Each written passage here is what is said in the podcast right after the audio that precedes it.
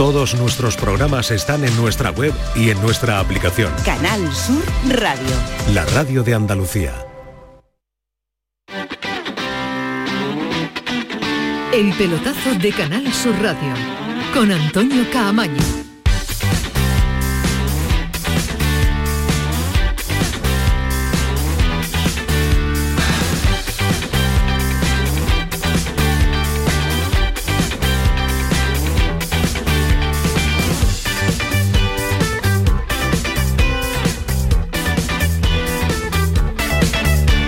¿Qué tal? Buenas noches, sintonía de Canal Sur Radio, ya lo saben, esta es la sintonía del pelotazo. Hasta las 12 de la noche, o lo que es lo mismo, una hora 55 de radio para intentar contarles por dónde pasa la actualidad, intentarlo, otra cosa que después lo consigamos, yo creo que sí, que lo podemos eh, conseguir en una noche de miércoles que se está convirtiendo en una noche europea y es una noche de champion también, porque Está compitiendo el Barcelona, lo ha hecho el Atlético de Madrid, ayer lo hizo el Real Madrid, también lo hizo la Real Sociedad, así que tenemos a los equipos y el Sevilla, lógicamente, tenemos a los equipos en la máxima competición europea dando buenas sensaciones. Ahora vamos a estar con el análisis del partido del Atlético de Madrid, pero el día nos deja una noticia tremenda, nos deja a un mundial en España. Nos deja a un mundial en el año 2030. Dentro de siete años en España vamos a tener ese mundial que tanto se ansiaba, tanto se quería.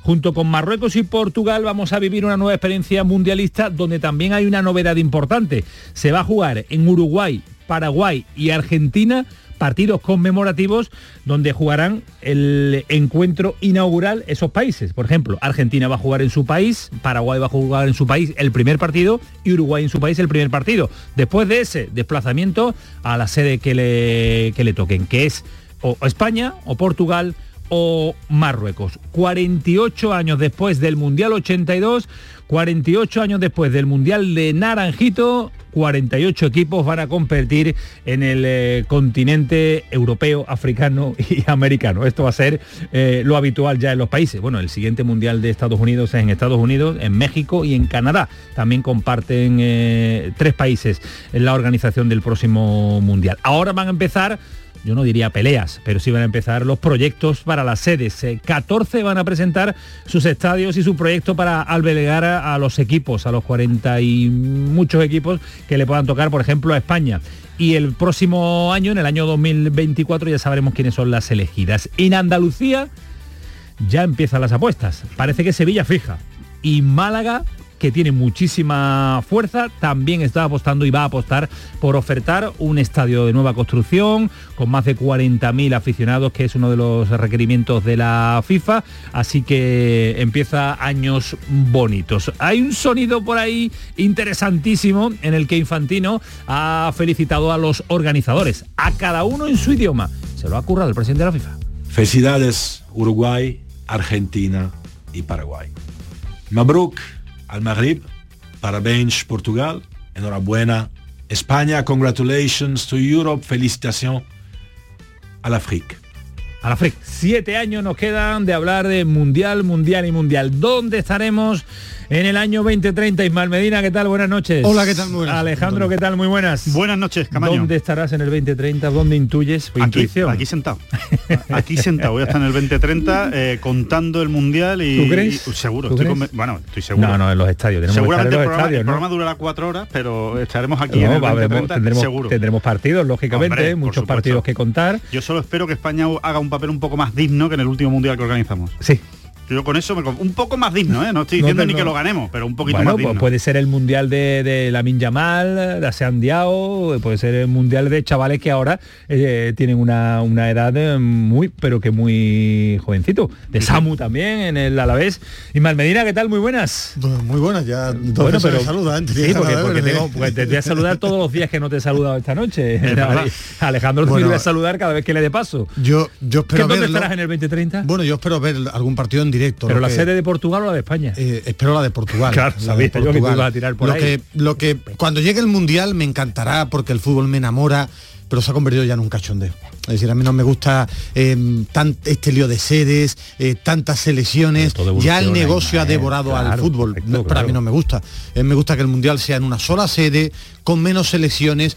Creo que ya se hace todo por el dinero, por el marketing, por el negocio. Sí. Cuando llegue veré los partidos porque me gusta el fútbol y hay buenos jugadores, pero este invento no me gusta Estará nada. más cascarrabia que ahora, ¿no? No, no, no es cascarrabia, es que no me gusta No, no, pero que estará más cascarrabia, ¿no? No, Verá los creo que partidos menos. enfadados. ¿Menos? No, mucho es menos. imposible. Mucho menos. Alejandro estará en unas condiciones Pero- extraordinarias porque tiene una genética brutal, pero A mí, yo me creo parece, que se... a mí me parece muy mal, eh, realmente, siguiendo el comentario de Ismael, lo de los partidos en casa de Argentina, Uruguay. Eso me parece de cachondeo y además me parece que adulteras la competición. O sea, ¿tú por qué vas a jugar un partido del Mundial en tu casa? Sí, es con- que le estás dando con- una ventaja. Conmemorativo de los 100 años Sí, que sí, se disputó claro, el no, Mundial. Invéntate Sí, lo que todo son quieras, historias, claro. invéntate lo que y, quieras, y- pero- y los desplazamientos tan largos y pierde el interés de que se juegue en una sola sede. Bueno, Ismael, pero el es mundial el siguiente de Estados Unidos, Canadá, es Claro, también claro. una brutalidad. Sí, sí, pero- y Alejandro, que viaja mucho que a no- Estados Unidos, conoce al- cómo son los al- desplazamientos. Al final el negocio Devora, ha devorado, devora, devora ha devorado ya Sí, el sí, sí, fútbol. sí, así. Cuando llega el partido, el talento se eh, gana al, al dinero, pero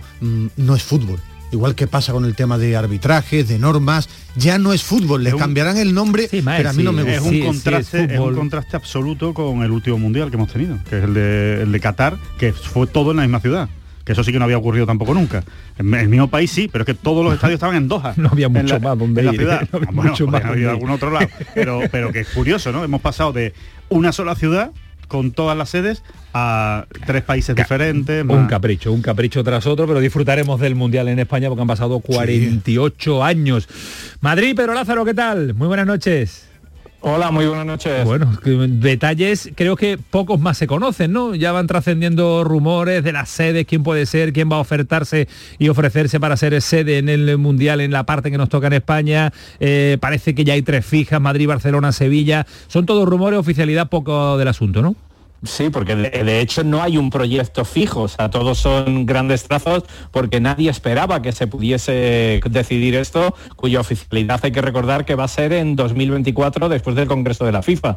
Lo que pasa es que esto que nos gustaba de los tres partidos en Sudamérica han convertido a la candidatura ibérica, a la que luego se añadió Marruecos, como la única para organizar ese mundial, porque el único que podíamos decir que estorbaba a la candidatura de España era precisamente ese centenario de los campeonatos mundiales. Con esos tres partidos, con el partido inaugural en Montevideo y los partidos en Argentina y Paraguay, pues ya ese escollo desaparece y por eso se ha hecho oficial hoy, cuando queda todavía más de un año para ese congreso de, la FIFA. En este año se van a ir conociendo las sedes, vamos, en los próximos meses. Hay tres condicionantes, el estadio de la final tiene que tener más de 80.000 espectadores, todo apunta que la final va a ser en el Bernabéu como en el 82. Los estadios para que alberguen las dos semifinales tienen que tener más de 60.000 espectadores y para ser sede tienen que tener más de 40.000. Ese es el único escollo que tiene Málaga y la Rosaleda. Ya hoy se están descartando algunos escenarios como Zaragoza, Vigo, Gijón. Mestalla, porque lógicamente va a haber menos sedes en España. Al haber más países,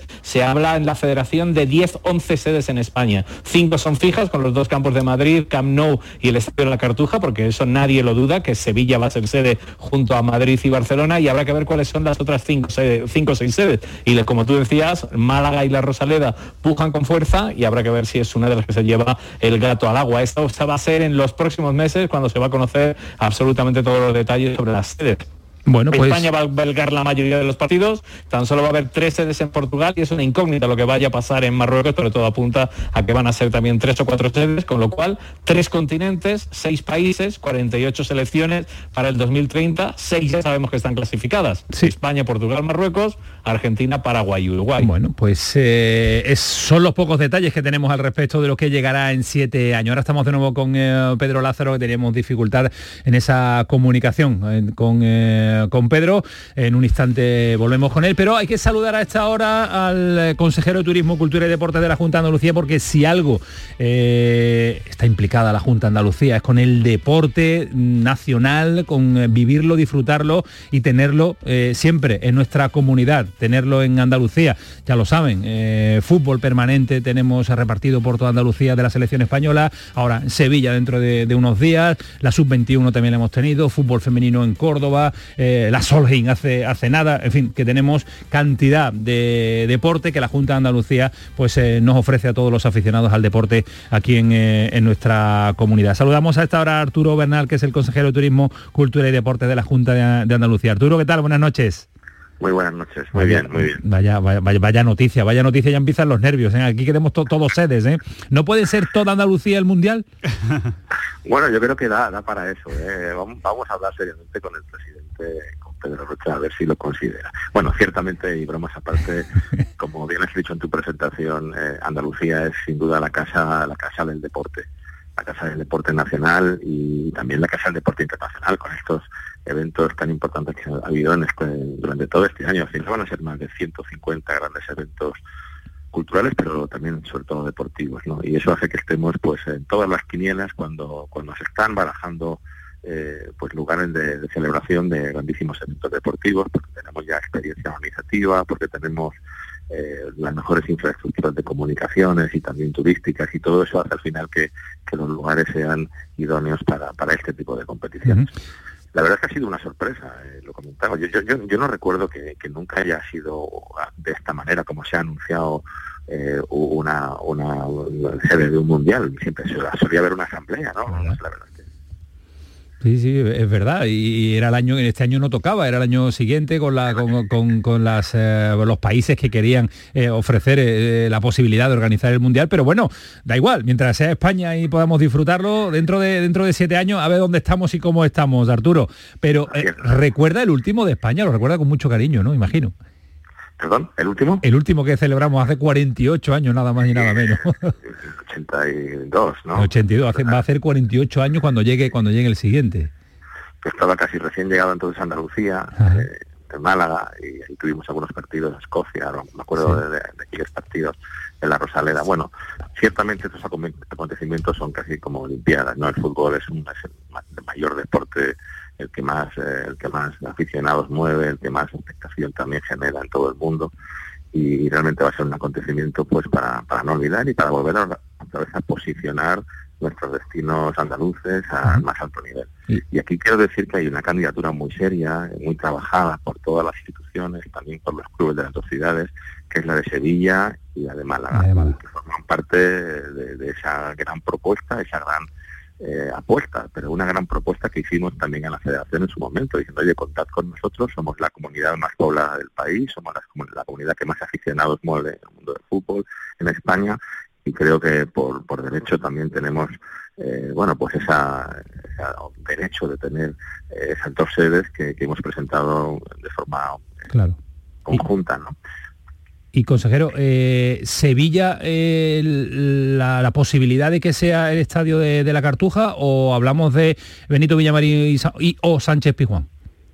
Bueno, yo creo que en este caso nuestra nuestra apuesta fue por, la, por el estadio de la Cartuja, que además hemos hecho un grandísimo esfuerzo por recuperarlo, por sacarlo de esa situación de abandono que se encontraba en la anterior en la anterior eh, etapa de gobierno y, y, ahora pues no solamente goza de una de salud, sino que también va a ser remodelado en algunas circunstancias en el corto plazo, como por ejemplo todas las cubiertas se van a reformar para para que recojan eh, eh, energías renovables y, y, y, todo ese tipo de, de, instalaciones que lo van a hacer todavía un estadio mucho más moderno.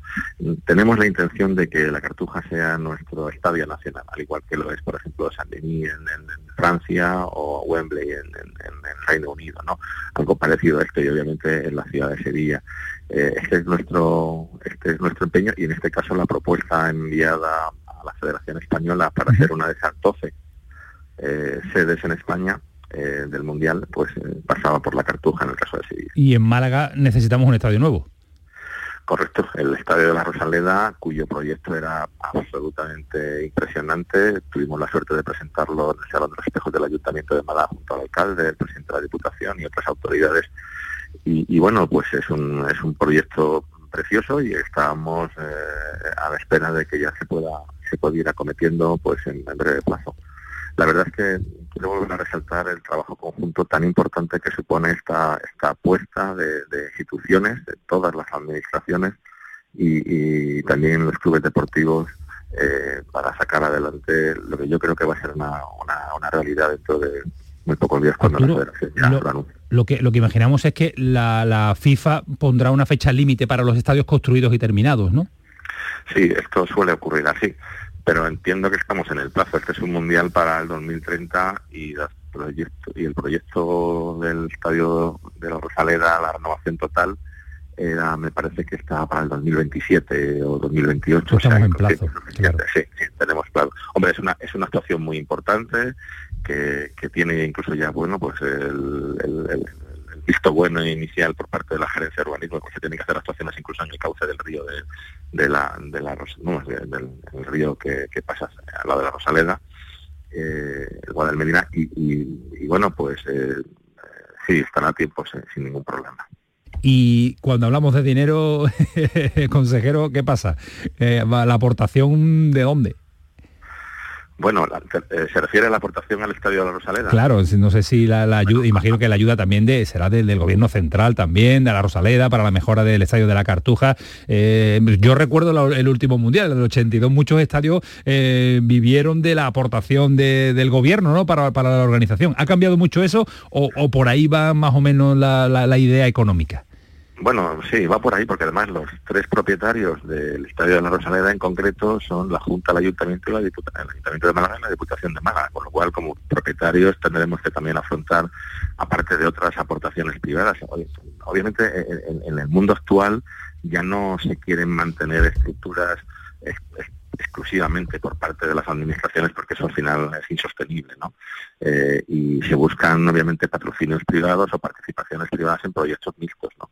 Yo creo que al final eh, depende de cómo se aborde un proyecto y en el caso de la Rosaleda pues tenía un hotel, tenía una serie Claro. de galerías comerciales, todo eso al final eh, digamos balancea un poco mejor el- el- las inversiones que hay que cometer, hay que cometer y aunque el propietario del terreno en la actualidad pues sea ese consorcio ayuntamiento junta y eh, diputación pues en el futuro se pueden abordar otras digamos eh, otras formas jurídicas o otras participaciones de, de terceros privados también que yo creo que eso es mucho más sostenible y es mucho más racional eh, y seguramente pues todos los aficionados y todos los ciudadanos de Andalucía lo entienden mucho mejor no La última, eh, con dos eh, posibilidades de estadio, uno más seguro que otro, que es el de, el de Sevilla, pero si se consigue Sevilla y Málaga, consejero, el impacto económico de un mundial con dos sedes en Andalucía puede ser brutal, ya no solo desde el punto de vista eh, de turismo y de, de cultura y de deporte, todo unido.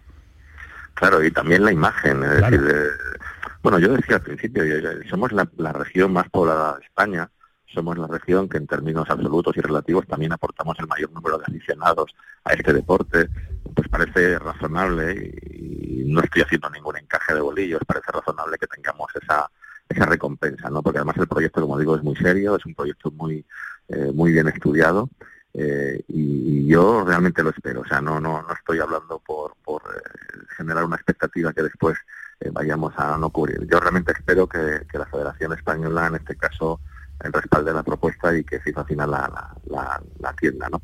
Eh, los, los- los resultados que esperamos son realmente impresionantes. Yo no sabría decir en este momento cómo estará el fútbol en el año 2030, pero pero seguirá siendo seguramente la primera la primera referencia deportiva en todo el mundo, eh, con millones de seguidores en todos los continentes.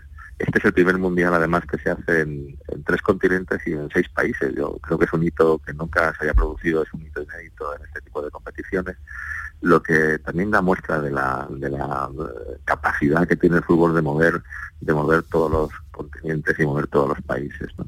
Va a haber mucho impacto de marca, va a haber mucho impacto mediático en relación con, con el país, con España y sobre todo con las sedes y Sevilla y Málaga pues van a brillar con luz propia, pero aparte los ingresos directos que se van a producir por estancias, por compras, por transportes, va a ser, bueno, yo creo que solamente el Mundial de Fútbol y unas Olimpiadas son comparables y, después el resto de grandes eventos están pues, por lo menos uno o dos escalones por debajo. Pues sí. ¿Y cuándo, cu- en qué fecha estamos pendientes, consejero, eh, para, para apuntar eh, que tenemos la sede? Tenemos ya Sevilla, tenemos, tenemos Málaga. Es lo que le decía al principio, que todo esto me ha sorprendido muchísimo porque no son las formas habituales de FIFA, Nos cambia, nos cambia eh, todo el calendario, toda la agenda, claro. Claro, ni de UEFA a la hora de anunciar esto. Yo creo que también a ellos les ha sorprendido, ha debido de pasar algo, supongo que mañana me enteraré, estamos, eh, tenemos alguna algún submarino por ahí ya consiguiendo alguna información de qué ha pasado, porque lo normal es que se convoque una asamblea y en esa asamblea se, se haga con, mucha más ceremonia, con mucha más pompa y guato, como teníamos acostumbrados a, a conocer en otras convocatorias o en otros anuncios. ¿no? Eh, supongo que ya, obviamente, un anuncio como este ya, pues todo lo, lo, lo precipita y entiendo que antes de antes de final de este año, pues las cosas tienen que estar ya muy aclaradas y eso también nos viene bien a la hora de abordar el calendario, por ejemplo, que tenemos que hacer de inversiones pues para, Claro. para renovar toda la Rosaleda, con lo cual, bueno, no hay por ma- mal que el gobierno venga y, y finalmente, pues, eh, si tenemos la información antes de final de año será será fantástico. Mucho mejor. Cuanto más, cuanto más tiempo se tenga, mucho mejor se, se trabaja y además eh, organizativamente a siete años vista, eh, seguro que Andalucía, como suele ser habitual, lo, lo borda todos estos acontecimientos. Gracias, consejero, gracias Arturo Bernal, un Muchísimas abrazo muy fuerte. Buenas noches. Hasta Buenas luego, adiós. Pues detalles que necesitamos conocer. Las dos sedes, qué estadio, nos ha dicho que, que la Cartuja, en principio se descarta y creo que se va a descartar eh, Estadio Ramón Sánchez Pizjuán y Benito Villamarín, dos estadios que van a estar también Eh, y coincidir en la remodelación Pero es, lo- importante. es lo más coherente. Primero, es verdad que eh, si siguen las obras o si llevan al final a cabo las obras los clubes sevillanos, pues va a estar el Estadio de la Cartuja ahí. Y porque es con- por coherencia, ¿no? Si eh, lo decía el consejero, el estadio de la Cartuja, aquí se ha jugado ya partidos internacionales, eh, una competición, el, el europeo, quieren que sea una sede fija, tiene sentido por capacidad de público. Hay que mejorar mucho los bueno, accesos, pues, Ismael. hay ti- que- tienes tiempo, que- ¿no? tienes bueno, tiempo, tienes es que además yo creo que esos accesos, son los accesos, ¿eh? pero Antonio, si van Betis y Sevilla, ahí ya tienen que mejorar los accesos. Porque van a ir dos años antes, cuatro años antes, dos Claro, y dos. Así claro, que los accesos tienen ahí- que estar y mejorados. en Málaga hacer ese nuevo campo para que el nuevo estadio para que los- las dos sedes andaluzas sean Sevilla y Málaga. Es lo lógico, es lo lógico y, lo lógico, además lógico. y además creo que, que son dos ciudades que lo, que lo que lo merecen, que lo merecen, ¿no? Tanto Sevilla como, como Málaga. Así que, bueno, pues muy contentos. Eh, queda mucho, pero muy contentos de que vayamos a tener un, un mundial con todo lo que reporta, ¿no? Porque eh, lo estamos ya diciendo, ¿no? Solo las infraestructuras, ya con que se mejoren, como hemos dicho, los accesos en el estadio de la Cartuja, ya eso es una, una- es algo bueno para la ciudad y es algo bueno para, para todos los eh, ciudadanos que viven en Sevilla y un estadio nuevo en Málaga, ni te cuento, ¿no? Lo que, lo que es para los aficionados de Málaga, ¿no? Así que eh, todo esto lo que trae son cosas buenas, nada malo, así que es una grandísima noticia. Los grandes eventos solo traen cosas positivas, grandes eventos deportivos, eh, musicales, culturales, solo traen cosas buenas económicamente, imagen y gente, porque hoy en día ya todo el mundo viaja con mucha facilidad, un mundial lo sigue mucha gente. Es verdad que el resto de Andalucía podrá decir, ¿y nosotros qué? Pero es que también lo podrá decir en el País Vasco, en Galicia. Pues, en- pues te digo una cosa, Antonio, también, le va a También se caer. van beneficiados, también le va a caer, claro, porque claro. al final vendrá, vendrá la gente a ver fútbol y después pues irán a Cádiz, se irán a. Huelva, eh, se Eh, irán a Jaén, se irán- en claro, Granada, Granada, claro, o sea que- Granada, claro. que va- va- se van a beneficiar todas, todas las ciudades de, de no Andalucía. es eh, no van a ofertar fútbol en directo no van a tener la posibilidad de una sede pero es que no podemos tener a toda la comu- ojalá pudiéramos tener toda la comunidad y todas las provincias eh, formando parte de este espectacular eh, evento. Está jugando el Barça porque tenemos fútbol en directo lo ha hecho el Atlético de Madrid en el día de hoy los tres equipos también en la jornada de ayer 0-1 Ismael Medina a un Oporto que compite de maravilla. Le está costando mucho al Barça se ha lesionado Lewandowski también pero es una jornada de Liga de Campeones que esto no esto no, no te puede despistar. De Atlético momento- Madrid sufre y el Barça sufre. De momento muy positivo para el fútbol español porque ha ganado el Atlético de Madrid, eh, ganó ayer Real eh, Sociedad, Real el Madrid, Real Madrid. Sociedad, empató el Sevilla, va ganando el Barcelona, el Oporto juega bien, pero si tú no tienes veneno arriba en la Champions se paga y hasta ahora es tremendamente inocente el equipo de Conceição. Lo más destacado de esta jornada de miércoles es el Paris Saint Germain del idolatrado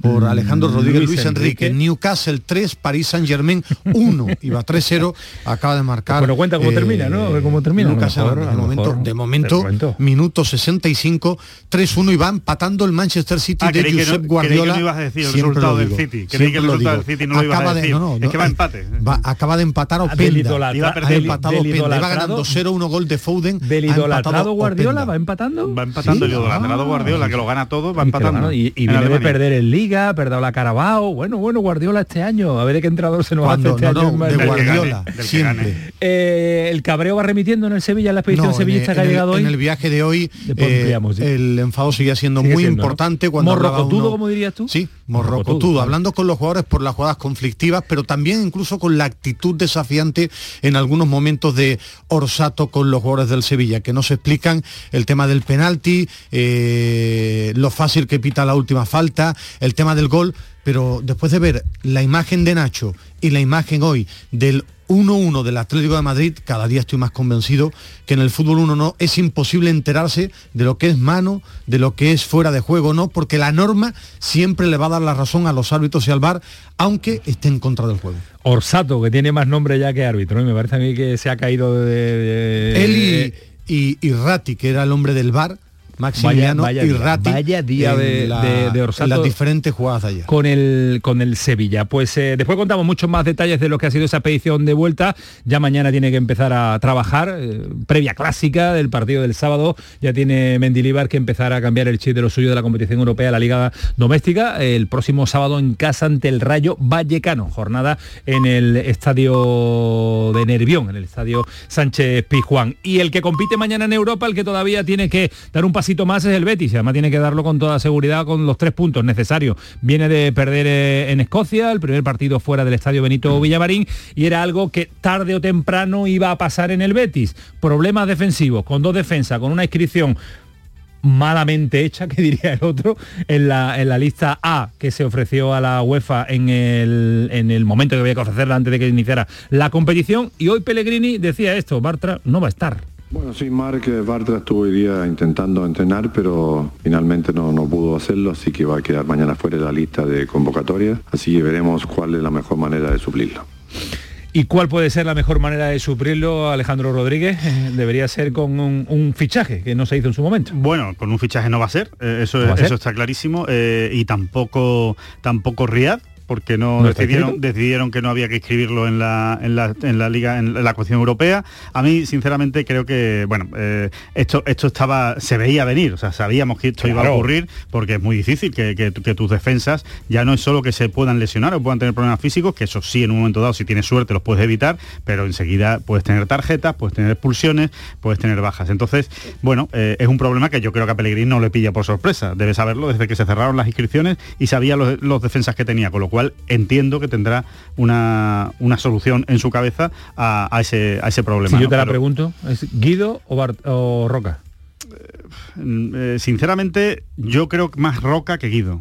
Eh, Guido no ha jugado nunca ahí y, y- y me da la sensación de que Guido le aporta más al Betis en el centro del campo Que ahí, ¿no? de lo que hace, de lo que le aporta más Roca, que también le aporta mucho, pero creo que más Roca es más sustituible eh, si lo pones en, en- en defensa y, y- Guido lo tienes en el centro del campo. Me imagino también que, o sea, dentro de todo lo malo, la buena noticia es que también Carballo está recuperado, con lo cual le da también más posibilidades para el centro del campo. Te pregunto, Guido Roca, después vamos a debatirlo con Yo Ángel por- Gami que por- se suma por a la cambiar Guido, eh, bueno, también puede poner a Miranda de, de central. Eh, es una confesión mal hecha por la lista, porque la opción de Luis Felipe estaba y además este calendario que le ha tocado al Betis, eh, este sorteo de Europa League, le daba también para eh, foguearse Sí, a que Riad. en, en Europa sabemos que, que Sí, pero- encuentras equipos que de, Sí, pero- Madrid se complica, el Barça, el no, que, que no- Europa. no ¿eh? juega, lógicamente no juegas contra, Por eso te contra digo, no, el es que Sevilla muchas veces 3000. calificamos, no, es que el grupo que le ha tocado al Betis es fácil y la primera bueno, salida es- viene con es- cero claro, puntos de vuelta. No, son cosas distintas. Es un grupo en el que el Betis es el mejor. Si tú jugaras mañana contra el Liverpool, es mucho peor que jugar contra el Esparta de Praga. Y si vas sin centrales para enfrentarte a la delantera del Liverpool o la del Bayer Leverkusen, yo creo que sería mucho más preocupante. El tema que te intentaba explicar era que Xavi Riyad le, le hubiera venido muy bien este tipo de partidos para ir haciéndose futbolista, ya que no lo tiene. Yo, mi opción número uno sería Guido, incluso la de mm, la de la de Miranda y dos chicos de la cantera que los vi con el filial no se pierdan a Dani Pérez que tiene mucho talento pero Sorroche es un jugador que lleva cinco goles un centrocampista llegador que de nuevo están en la Yo lista que- del, del Betis que está sacando a gente joven como en la irrupción de problema, Asandía. problema de Pellegrini ahora no, no va a Sí, ser el gol, va a ser pero- evitar el gol en la parcela defensiva. 10 y 33 el pelotazo Canal su radio, pero nos tenemos que ir a la. No, no, espérate, espérate, Alejandro. Alejandro quiere ya dar el bozarrón. Lleva, lleva 3 o 4 días sin darlo y lo que quiere, pero antes. me, me siento falto, Te sientes falta de cosas, sí, pero antes yo me siento falta de escuchar a, a Paco Tamayo con eh, las referencias a las redes sociales y lo que dicen nuestros oyentes y sobre todo saludarlo y, y que nos confirme que las vías ya están abiertas, Paquito.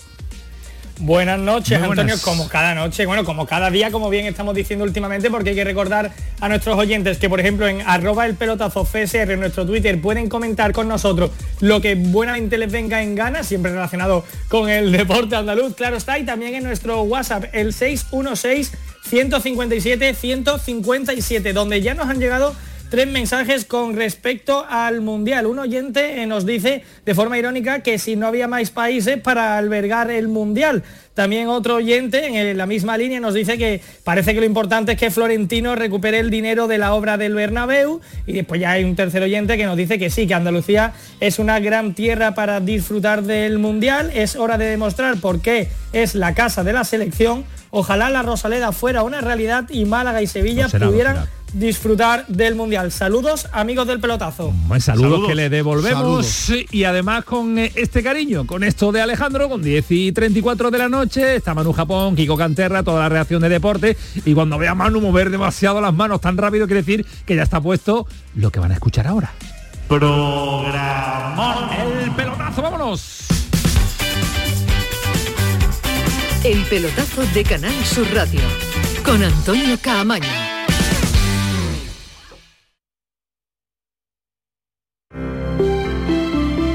Buenas noches.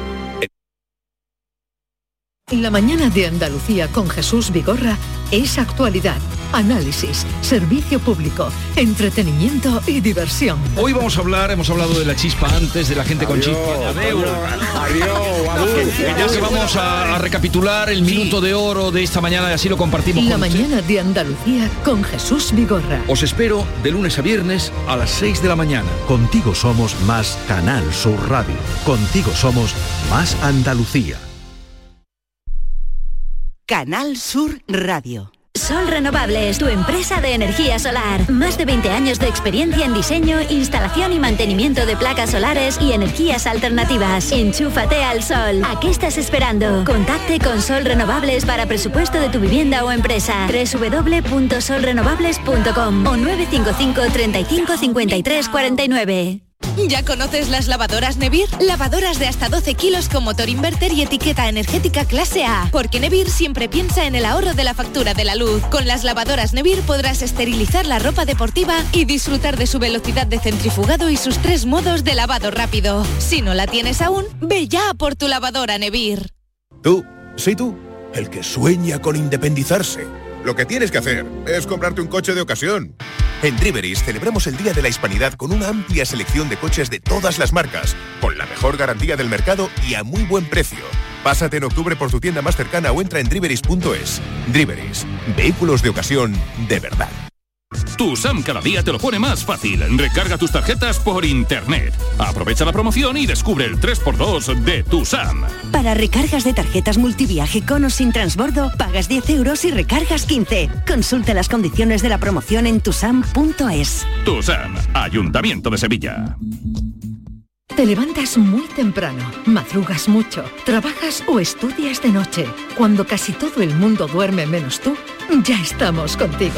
En la mañana de Andalucía, el Club de los Primeros de Canal Sur Radio, con Charo Padilla, de lunes a viernes desde las 5 de la mañana. Contigo somos más Canal Sur Radio. Contigo somos más Andalucía. El pelotazo de Canal Sur Radio con Antonio Caamaño. 10 y 37, Champions en directo. eh, Champions en directo. Liga. Ah, está mirando si es eh, posible mano fuera. No, la mano es dentro, porque No, pueden pitar no, un penalti favorable Puede ser fuera a ¿eh? Loporto. Puede ser la mano. No, la mano es, Yo creo que es dentro. una decisión ahora de un balón. No, está mirando la Sí, mano la del mano del de Loporto, Loporto. que Mano de no es mano. Vamos, para mí no es mano, Sí, le da con el hombro. En el hombro. No. Me parece que es más con el hombro, no le da con la mano. Un poquito con el antebrazo, pero bueno, lo decidirá el Hombro, mira, para mira, mí mira, eso mira, es eso no es hombro. Pero lo decidirá ahora el colegiado que lleva una jornada, una jornada también eh, demasiado polémica y está, dice el eh, señor del bar, no hay penalti. Han pitado la mano. Han pitado la mano, la mano previa del jugador del Oporto, así que no hay penalti a favor del conjunto del conjunto portugués en una jornada que el Atlético de Madrid hoy parecía que con la tendencia que llevaba iba a barrer en Europa y se No, encontró va. con un 0-1, 1-2 y le ha costado remontar al conjunto Barrer no barre casi nadie en Europa. Por eso, Primero porque el fútbol holandés se juega bien. Lo- los mejores equipos son ahora mismo el Feyenoord y este año es el PSV. El partido ha estado muy entretenido. ¿eh? El Feyenoord juega bien, se ha puesto por delante dos veces en el marcador. ¿Y cómo le explicamos a la gente, al amante de- al fútbol del pelotazo, que el Atlético de Madrid de Simeone es muy blando en defensa. El amante solo uno. Bueno, pero que eh, una, Sí, Atlético de sí. Madrid de Simeone es muy flojito en defensa y muy fuerte en ataque. Ah, Le remonta un 0-2 al Cádiz, le golea al, al Real Madrid, ahora se pone 0-1 y 1-2 y le, mete- le gana 3-2 al Feyenoord. El Atlético de Madrid está ganando más por pegada y por gol, por eficacia, está teniendo una eficacia tremenda que por seguridad defensiva. Es curioso, pero en Liga y en Europa, porque ya tiene cuatro puntos, está bien situado gracias a los goles, a los goles que marca, porque está encajando una barbaridad. Y para los que les gusta el fútbol, te, te decía antes, a mí me vuelve loco, que vean el primer gol del Atlético de Madrid, que para mí es fuera de juego. Deja seguir y termina en gol de Morata. Y dice la norma que si el jugador que está en fuera de juego está unos metros por detrás que son tres, si está uno, sí es fuera de juego, si está Yo tres. estoy ya no, cansado de la ya norma, Te cansa el fútbol, lo han complicado juego, una barbaridad, complicado igual que el penalti ayer de Nacho, el fútbol lo han complicado tremendamente. Ramos, que ahora vamos a analizar. Pero yo creo que, que, Han complicado mucho el fútbol. Yo creo que, que lo han encorsetado más que complicado. Creo que lo han encorsetado y que le han quitado el sentido común al fútbol. Y Yo creo que parece han puesto el- muchas normas. Que el sentido, Sí, claro, claro, lo han encorsetado. Entonces, eh, eh, tú al final tienes que aplicar el sentido común y evidentemente eso tiene que ser siempre fuera de juego, lo del Atlético de Madrid de hoy. Es que me da la igual lo que diga menos la- para mí sí, después veréis ustedes la me da igual lo que, lo que diga la, la regla, pero un jugador que está en fuera de juego y se aprovecha de esa situación de estar en fuera de juego por el rechace, pero es que no es el rechace, es un jugador que, un defensa que va a cortar el balón porque sabe que va a un jugador que él no sabe en ese momento si está en fuera de juego o no. Entonces, yo creo que el sentido común, el sentido común tiene que ser el que impere más en las decisiones arbitrales y cada Pero es vez que menos. va a haber va a haber que ver el fútbol y vamos, vamos a tener que estar con el reglamento permanente. Y si la pero- jugada sale de la, de la pero- banda derecha, si toca un jugador, si le da la altura de la mano, si es que es Pero es que el re- horroroso el la- reglamento- lo, normalizado que está poniendo el fútbol cuando, eh, como dice Alejandro, es fútbol y hay contacto y a balón parado y imagen parada no se puede no se puede arbitrar. No, no se puede y, arbitrar. y- y- y hay que haber jugado al fútbol un poquito antes o ver mucho fútbol para saber, vaya golazo, Vaya golazo que acaba de marcar Fuera el. Oporto. No, eh, o de juego peligroso, ¿no? Fuera de fuera juego, de fuera de juego, de porque de Taremi en el punto de penalti una chilena hacia atrás, libre de marca, Este es un eh, buen demasiado delantero. libre, Este es un demasiado buen delantero. Taremi. Lo que hizo el Inter de Milán en el tramo final, pues... Sí. eh, eh, Parece que sí. el lateral, vamos a ver Lo van a Cancelo. tener que mirar, pero Lo van a tener yo que creo mirar. que yo sí. creo que sí, pero Cancelo es el que puede romper ahí algo, ¿no? Igualar romper, un ¿eh? poquito, ¿no? Aunque yo- el- el- la primera visual me parece fuera de juego de Taremi, que por cierto hubiera marcado un golazo. Es un golazo, vamos a ver si lo da el colegiado o no, pero eh, saludo a Pedro Lázaro. Ahora volvemos a tener a nuestro queridísimo Pedro Lázaro. Pedro, ¿qué tal? Muy buenas. Hola, ¿qué tal? Buenas noches otra vez. Ahora suena de maravilla, ahora suena la sede en la capital de España de auténtico, vamos, eh, No es para menos, no es para menos. favor, con la cobertura que tenéis ahí, Pedro, eso no puede ser. ¿eh? Oye, Pedro, eh, este Atlético de Madrid que decía Ismael Medina, nos lo han cambiado, defiende mal, ataca muy bien. Atlético de Madrid que se ha agarrado lo que hace el Real Madrid, que es remontar, remontar y remontar. ¿Qué le pasa a este, a este equipo que, que no lo conocemos, eh, del, del Cholo ahora? Pero costándole la salud ¿eh? a los aficionados del Atlético de Madrid porque Están acostumbrados. Si el día del Lazio le empataba el portero, hoy hemos estado casi en la misma circunstancia, porque el portero del Feyenoord ha acudido también a, rematar la última jugada de partido y la verdad es que ha sufrido muchísimo el Atlético de Madrid, que ha tenido que remontar en dos ocasiones, porque ya prácticamente en el minuto 6 autogol de Hermoso, Morata que se está destapando como el salvador de- del Cholo Simeone empataba, volvía a conceder en la media hora de juego el segundo gol al, al un Feyenoord muy combativo, que sacaba partido de los errores defensivos continuos del Atlético Madrid y solo Griezmann conseguía el empate en el minuto 47 pasado el tiempo reglamentario y a partir de ahí es verdad que ha encontrado un poquito más su sitio, que ha hecho un partido un poco más serio el equipo de Simeone, se ha puesto por delante otra vez con gol de Morata, pero a partir de ese momento ha sufrido en el último cuarto de partido con el Feyenoord volcado sobre la portería de Llano Black, pero lo cierto es que esta vez no, no, no ha habido la maldición del Pupa, se ha conseguido una victoria que era imprescindible. Si el Atlético Madrid no quiere cometer los errores de la pasada temporada en Champions,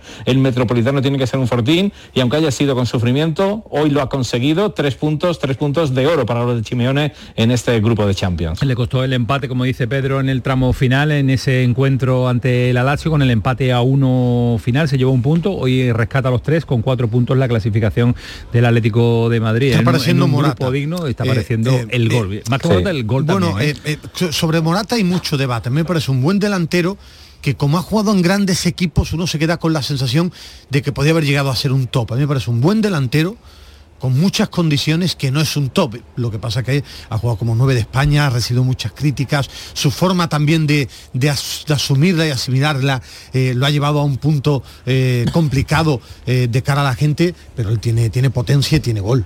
No es un goleador top, pero Yo creo que es un delantero, un delantero que cae de, que, que, le gusta el cholo y es un delantero que para este Atlético yo, de Madrid le viene yo de creo, maravilla, yo creo que está ¿eh? jugando por obligación el Atlético. Yo creo que no es Pues muy no del perfil del, del cholo. Es más, pero- pero, trabaja ¿qué- bastante, pero ¿qué quiere el Cholo? ¿Qué, delantero quiere el Cholo? ¿Qué le gustaría? ¿No le gusta a Joao Félix? No sé, Yo o creo no que pone sí. a Joao Félix. Yo creo que sí le gusta. Morata, Morata Antonio está en el Atlético de Madrid porque no llegó ninguna oferta. Pues ¿eh? sí, no, no, estaba, no, en- sí. estaba en venta. Pero ¿y qué delantero quiere? Entonces el Cholo sí que los ha probado de todos los gustos, de todas las alturas, de todo. Griezmann. No es un perfil. Yo creo que a él le gusta un Diego Costa joven. Ahora, es lo que decía Pedro, se ha quedado con Morata porque no ha venido ninguna oferta.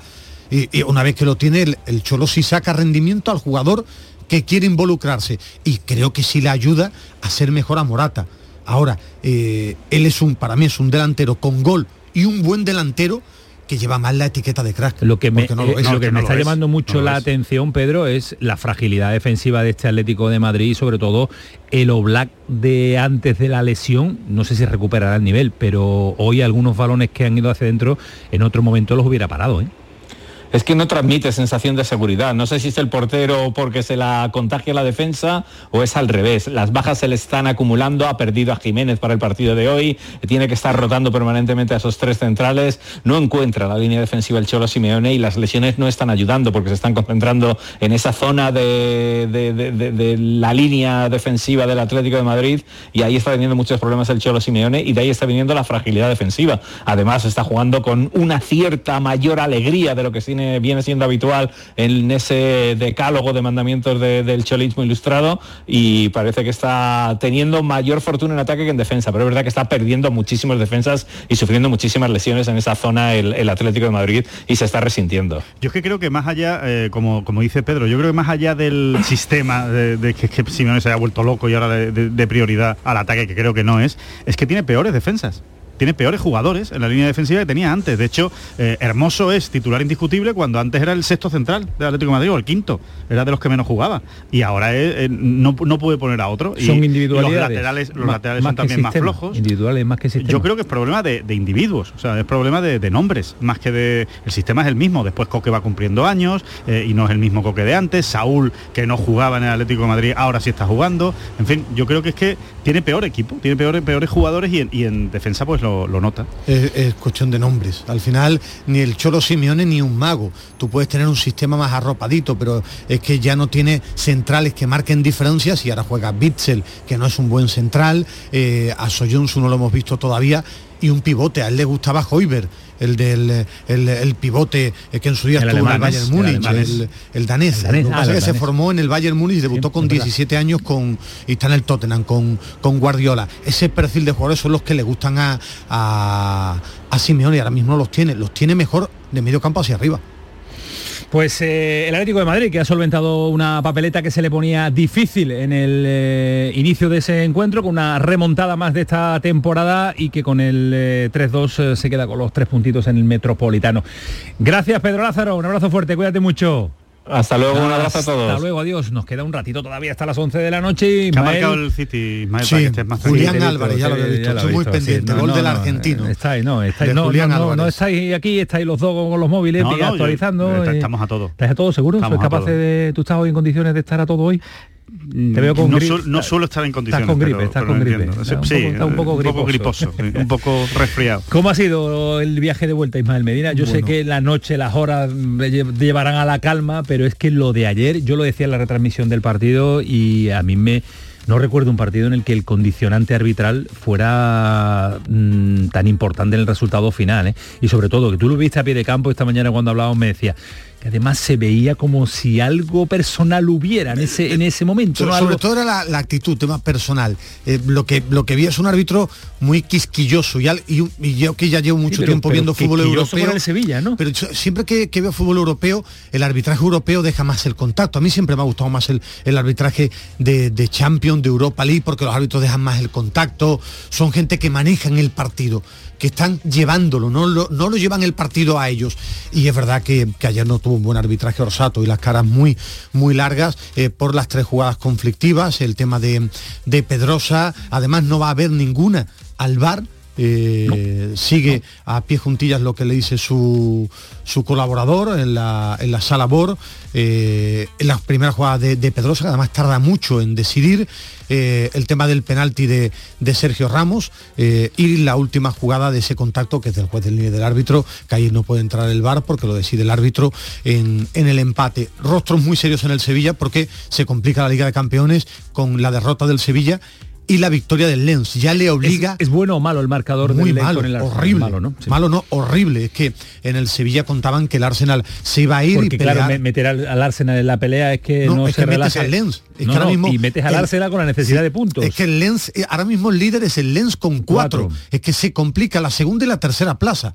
Porque ahora habrá que ver los enfrentamientos del Lens con el PSV Eindhoven es que el Sevilla ya está obligado a puntuar y al menos a ganar un partido al ¿No, Arsenal. ¿No le veis posibilidad al Sevilla, este Sevilla que va creciendo poco a poco de arañarle al Arsenal los tres puntos en casa en Sánchez? Perfectamente, perfectamente posible. Yo creo que el Sevilla le puede ganar a cualquiera y está demostrando que también puede perder con, Con cualquiera. cualquiera. Esa es la realidad. Yo- si el Sevilla hace un buen partido, puede ganar al Arsenal. El Arsenal no es el Brasil del 70. O sea, es un, es un muy buen equipo, pero tampoco es un equipo que va repartiendo goleadas, ¿no? Eh, allá, allá donde juega. O sea que creo que si el Lens ha ganado al Arsenal, el Sevilla, por supuesto, que puede ganar al, al Arsenal, que creo que tiene mejor equipo que el Lens.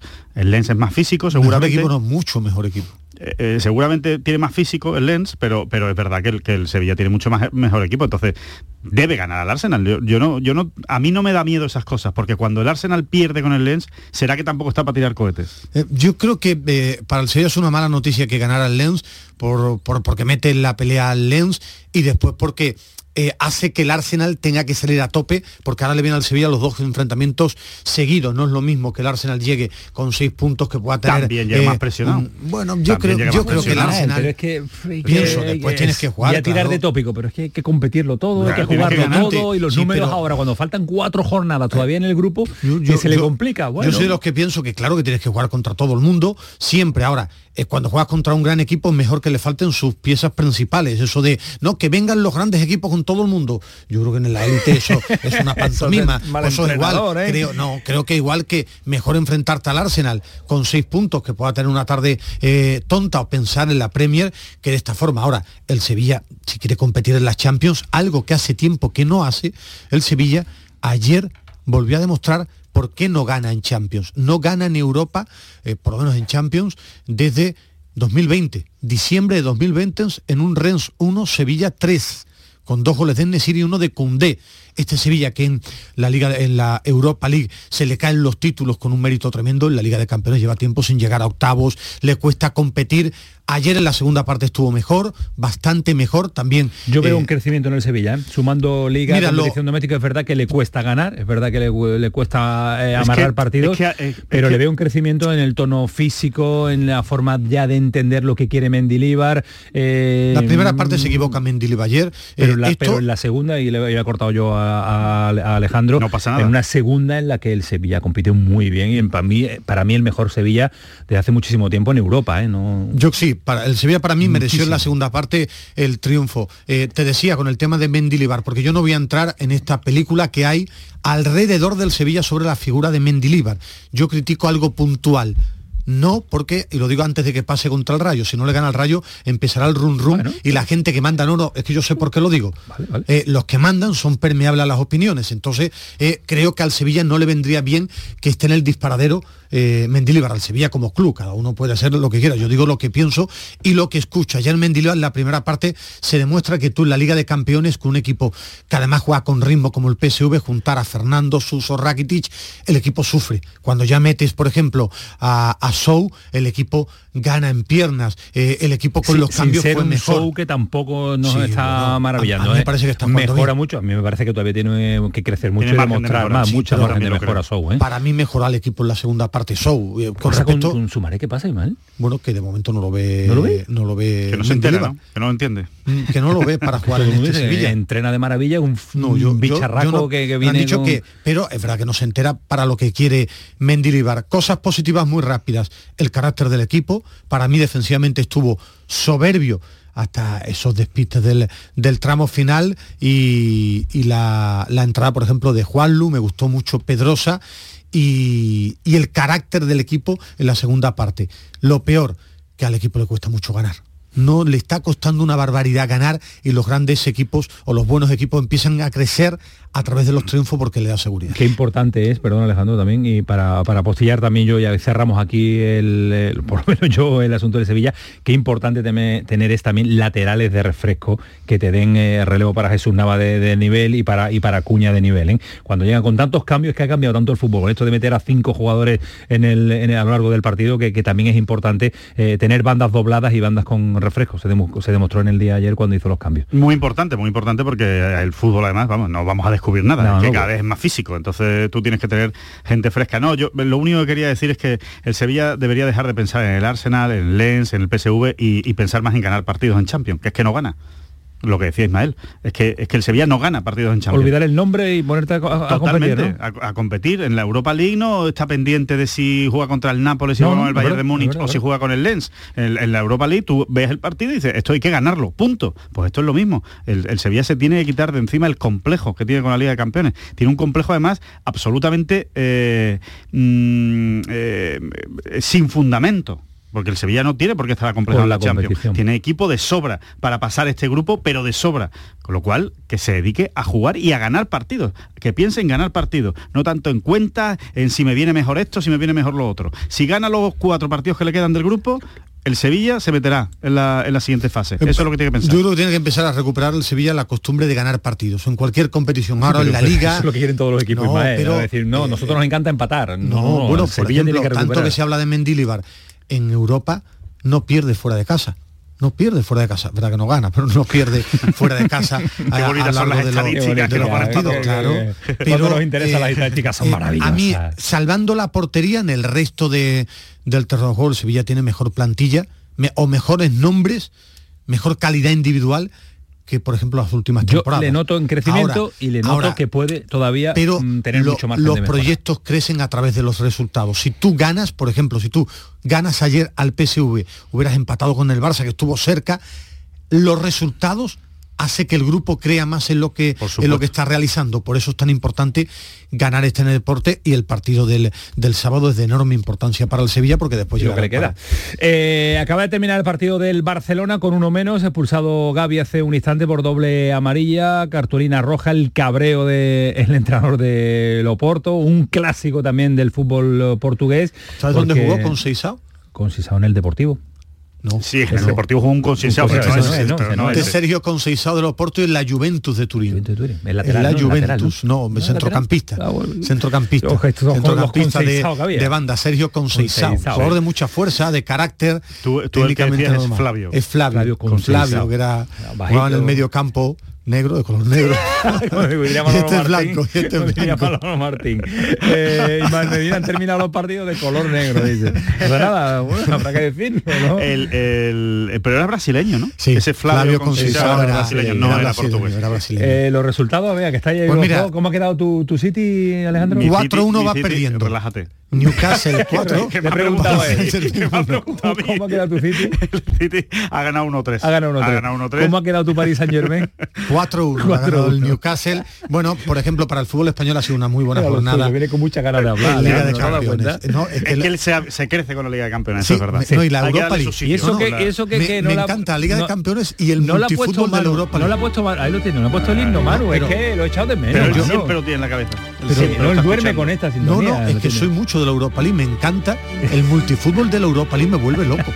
Ver partidos raros Oye, de la Europa League de un la día Conference tenemos que hablar con el realizador de, de- de ese multifútbol de la Europa El League. realizador, sí, no el el que, narrador, ¿no? No, no, no, no, No, el que realiza el el que- el que partido. va cambiando, el que que va- tiene el que 60 dice- partidos, que es Bueno, muy curioso. a mí me parece más difícil lo que hace eh, Jaume Naveira y el, y el que lo No, no, lo que acompaña. hacen los dos, a ¿no? mí me Es parece que tiene que ser una locura. Y te mí- imaginas todos los partidos, Sí, pero tienes que saber todos los partidos y dónde que vas y dónde... pero- que se corta, que se corta, que dice que el realizador es muy importante que, que lo cuente. Sí, no es que le está, el- le está faltando respeto a Manu No, Japón. el realizador es importantísimo, pero para Manu, mí tiene un mérito 60 tremendo. allí Pero tiene un mérito tremendo que dos, dos compañeros va saltando y tú no sabes dónde se está produciendo el gol, sí, va saltando a cada partido y tiene alguna historia de esos equipos que son un equipo de la de la yo qué sé De de, Chipre, la eh, liga la chipriota, Liga chipriota, con de otro la liga de- de, de Azerbaiyán. de Se Uzbekistán llama, se de llama trabajar, Ismael, se llama trabajar y prepararse los partidos No, antes de... mucho mérito, no, ¿no? no, hay que dar su mérito, pero que, es que igual estamos cada vez menos acostumbrados A a, que, y a preparar los- todos que la gente pre- partidos. se A mí me prepare gusta, por bien. Venga, los prepararlo. Mira, resultados, todos. En Newcastle 4, París Saint Germain 1, Ujú. Estrella Roja 2, Young Boys 2, Atlético de Madrid 3, Feyenoord 2, eh, Amberes 2, Shakhtar Donetsk 3, Celtic de Glasgow 1, Lazio 2, con gol de Pedro, el español en 95, Dortmund 0, Milan 0, Leipzig 1, Manchester City 3 y Oporto 0, Barcelona 1 para el fútbol español, cuatro triunfos y un empate en esta segunda jornada de la Liga de Campeones. 0-3 el City no ha quedado. 1-3. Ajá. 1-3. 1-3. Yo sé que tú le quitas goles, has, dicho 0-3. No, no, he dicho 1-3. Ah, ha dicho 0-3, sí. 0-3, 0-3. Eh, ha marcado Doku, el tercero. Doku. Vale, vale, el vale. tercero. Por cierto, una curiosidad, ya que has dicho el resultado de la Lazio.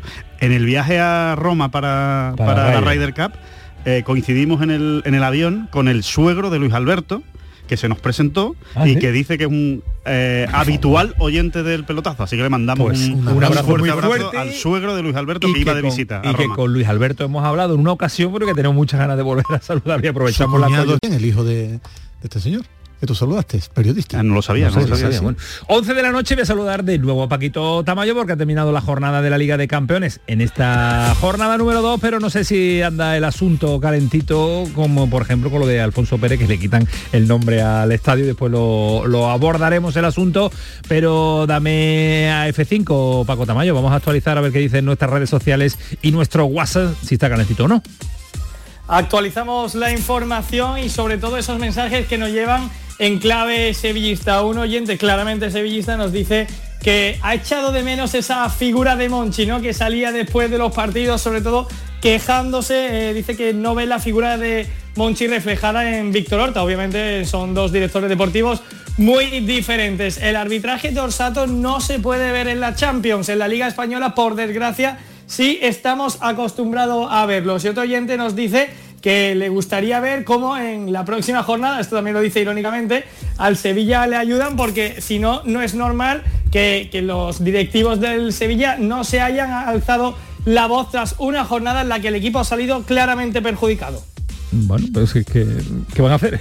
Se quejó Sergio Ramos, lo dijo muy que muy claro también en Nesiri en el día de ayer y la carita de Mendilibar en todas las apariciones públicas que ha hecho reflejaba el cabreo brutal que tenía después del el arbitraje de Orsato. 11 y 1, esto es el pelotazo, una horita por delante. Sí, Manu, sí, sí, que te he hecho cuenta.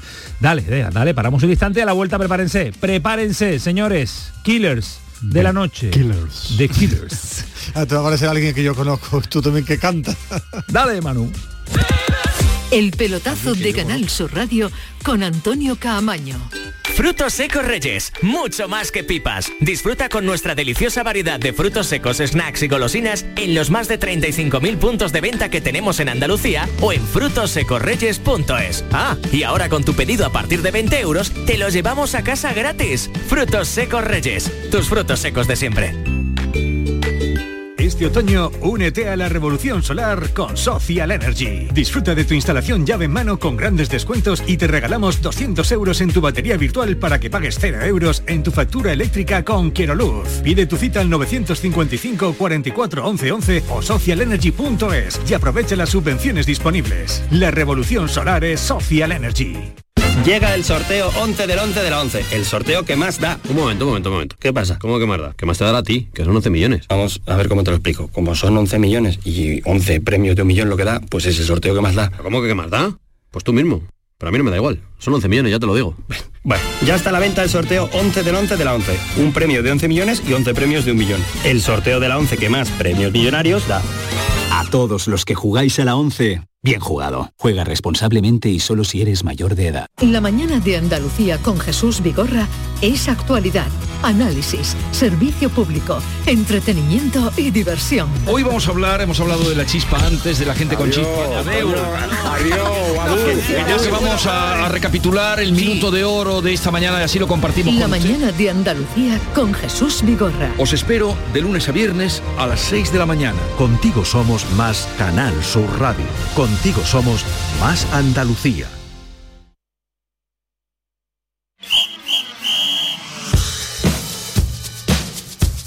El pelotazo de Canal Sur Radio.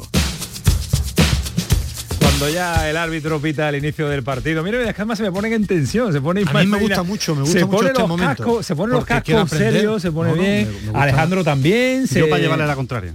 ¿A quién de los dos le va a llevar la contraria? Al, al primero que Al primero que ocurra, hable. Al primero que se me ocurra. Oye, por cierto, que hoy no tenemos a nuestro Dani Martín porque ha perdido un familiar muy, muy, muy, muy Un abrazo cercano muy y un abrazo muy Claro, fuerte para su familia. a nuestro Dani Martín y a toda, a toda su familia, que decía, me apetece muchísimo estar con vosotros esta noche, pero tengo que acompañar a mi familia, que es lo primero, que es lo que hay que hacer y es lo que hay que estar en estos momentos eh, difíciles, pero los que cumplen siempre, los que están a esta hora, los que escuchan el pitido inicial del partido y se calzan las botas, se pone la espinillera hacia arriba y Oli se pone ya con ganas de competir y Salva, ya no te digo nada. Oli, ¿qué tal? Muy buenas.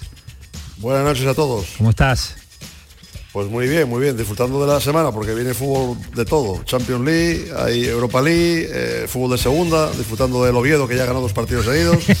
Así que No me diga eso, eso uno lo para- está tirando como, como había echado a- a- al gafa, pues ya empezáis a ganar, ¿no? Claro, claro. Hemos, hemos- hemos ganado dos partidos y la verdad que cargados de fútbol toda la semana. Toda la semana, sin, sin parar, y Liga de Campeones y mañana el Betis. Salva Ballesta, ¿qué tal? Muy buenas. Muy buenas, Antonio. ¿Cómo Muy buenas, estás? compañero? ¿Todo bien? Muy bien. Aquí toda la tarde pendiente del televisor y del fútbol. Del televisor, qué expresión más bonita, del televisor, tío, qué más grande.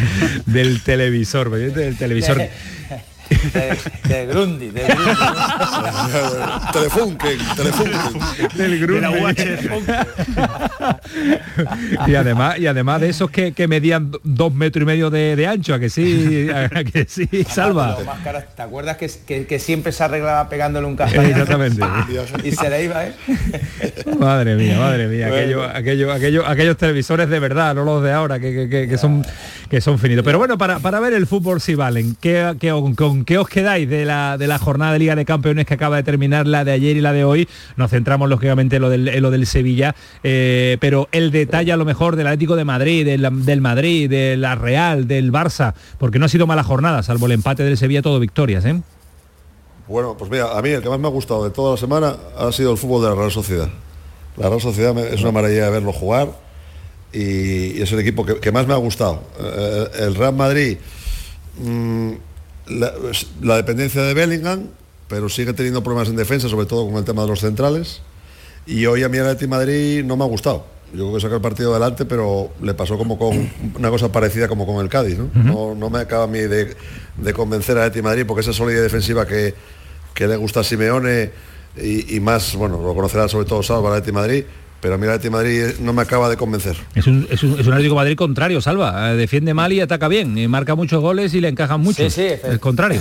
Efectivamente, parece que, que le da coraje a, a Simeone que le digan siempre que, que era muy rácano a nivel ofensivo y ahora parece ser que se está centrando mucho en la, en la faceta ofensiva. Sí es verdad que yo creo que ahora mismo tiene uno de los jugadores que más, más en forma está, más puerta con facilidad ve que, es Morata y es lo que dice Oli. Yo creo que, bueno, yo creo no, el Atleti no ha hecho eh, ni mucho menos un partido para enmarcar, no ha ido nunca, nunca dominado. Eh, es, es un equipo que con todo el potencial de plantilla que tiene, le cuesta tener un equilibrio y una continuidad en la manera de jugar, dominar la fase ofensiva, dominar la fase defensiva. Si es verdad que hay veces que, que tienes que ir a remolque de un rival, que te aprieta, te presiona, eh, tiene balón, pero, pero hoy en casa con el Fenerbahce, bueno, ha tenido la suerte de colar los goles, yo creo, en unos momentos puntuales que además lo viene haciendo partidos atrás. Partidos, eh, goles nada más iniciar los partidos y nada más acabar la- las primeras partes, ¿no? Como ha sido en el caso de hoy. De- con respecto a- al Sevilla, Eso, eh, Eh, lo del árbitro. muy triste. Lo del árbitro. Vaya tela muy orsato, triste. ¿eh? Yo creo que no se puede permitir, no se puede permitir en el fútbol moderno arbitrajes de, de- de este tan poco nivel. Yo entiendo lo de la mano sobre la regla.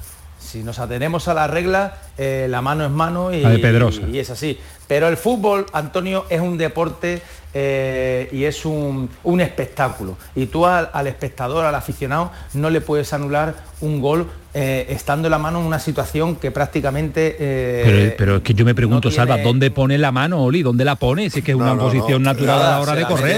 mete- Se la tiene que No, no. cortar. ¿Dónde pone Es la que- mano, es Pedrosa? Es, que- es que, es que de hecho, si abre la mano y pone en una posición natural, eh, entonces sí que le hubiera dado una mano de verdad, pero él, él lo hace para protegerse, digamos, sus partes, Sí, por decirlo de alguna manera, sí, para el ser. balonazo, o sea, que, que no ocupa más espacio, todo lo contrario, ocupa, ocupa menos Claro. esa mano ahí que se la tiene abierta. O sea, nada, no, lo del arbitraje ayer fue, fue lamentable. Pero bueno, ya. Pero luego el penalti, Oli, Champions- lo del penalti fue Bueno, bueno, bueno. el penalti de Ramos, independientemente que yo pienso que es una torpeza irte al suelo eh, en el área y más teniendo un compañero al lado. Para mí es una torpeza y, y- y después del gran partido a mí que estaba haciendo seriedad, sobre todo eh, exponiéndose por, por esa experiencia que tiene ya y ese, y ese físico, pero comete esos... eh, el- el Pero error ¿creéis, ¿creéis que es un error de Ramos? ¿Es error de Ramos? Yo creo que Sergio, fíjate tú, Salva, yo creo que se tira con la pierna, o sea, incluso se tira por delante, ni por detrás, se tira por delante como para ganar tiempo No, no, para si que no el, le da, el jugador si para de- mí que no le da. tire, para que el jugador no tire, para tapar como hasta el tiro. Fíjate lo que yo, yo creo que no va ni a robar, quiero que quiere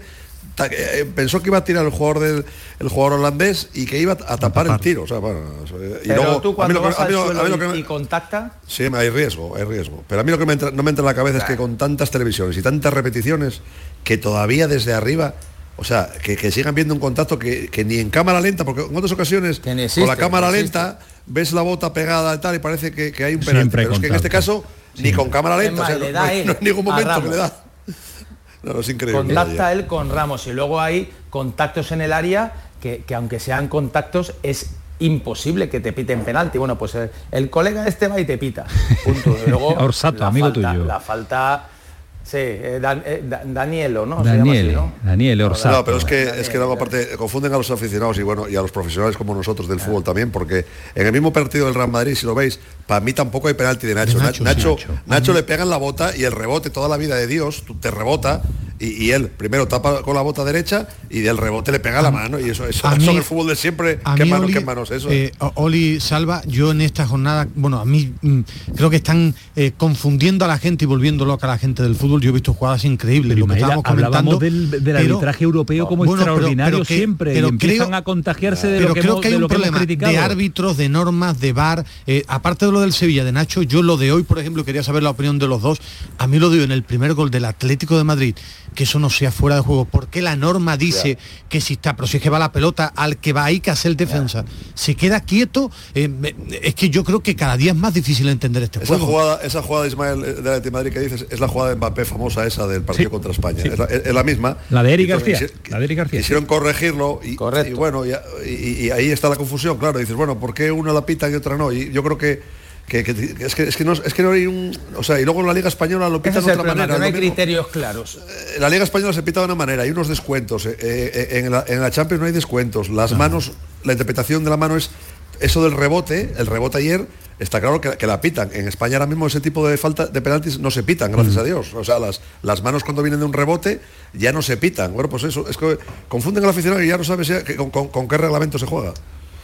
Oye, eh, os motiva... Luego la falta, la falta de Ramos, Antonio, Sí. la falta de Ramos, La que es una falta que la le falta pone lateral, que le pone la manita en el que hombro, pra- ¿no? Que- sí, eso, eso no se puede pitar en el fútbol, hombre. Eso incluso el jugador va reculando para atrás y ya se queda sin un apoyo, sin un contacto y se cae. Pero es que en línea está a un metro.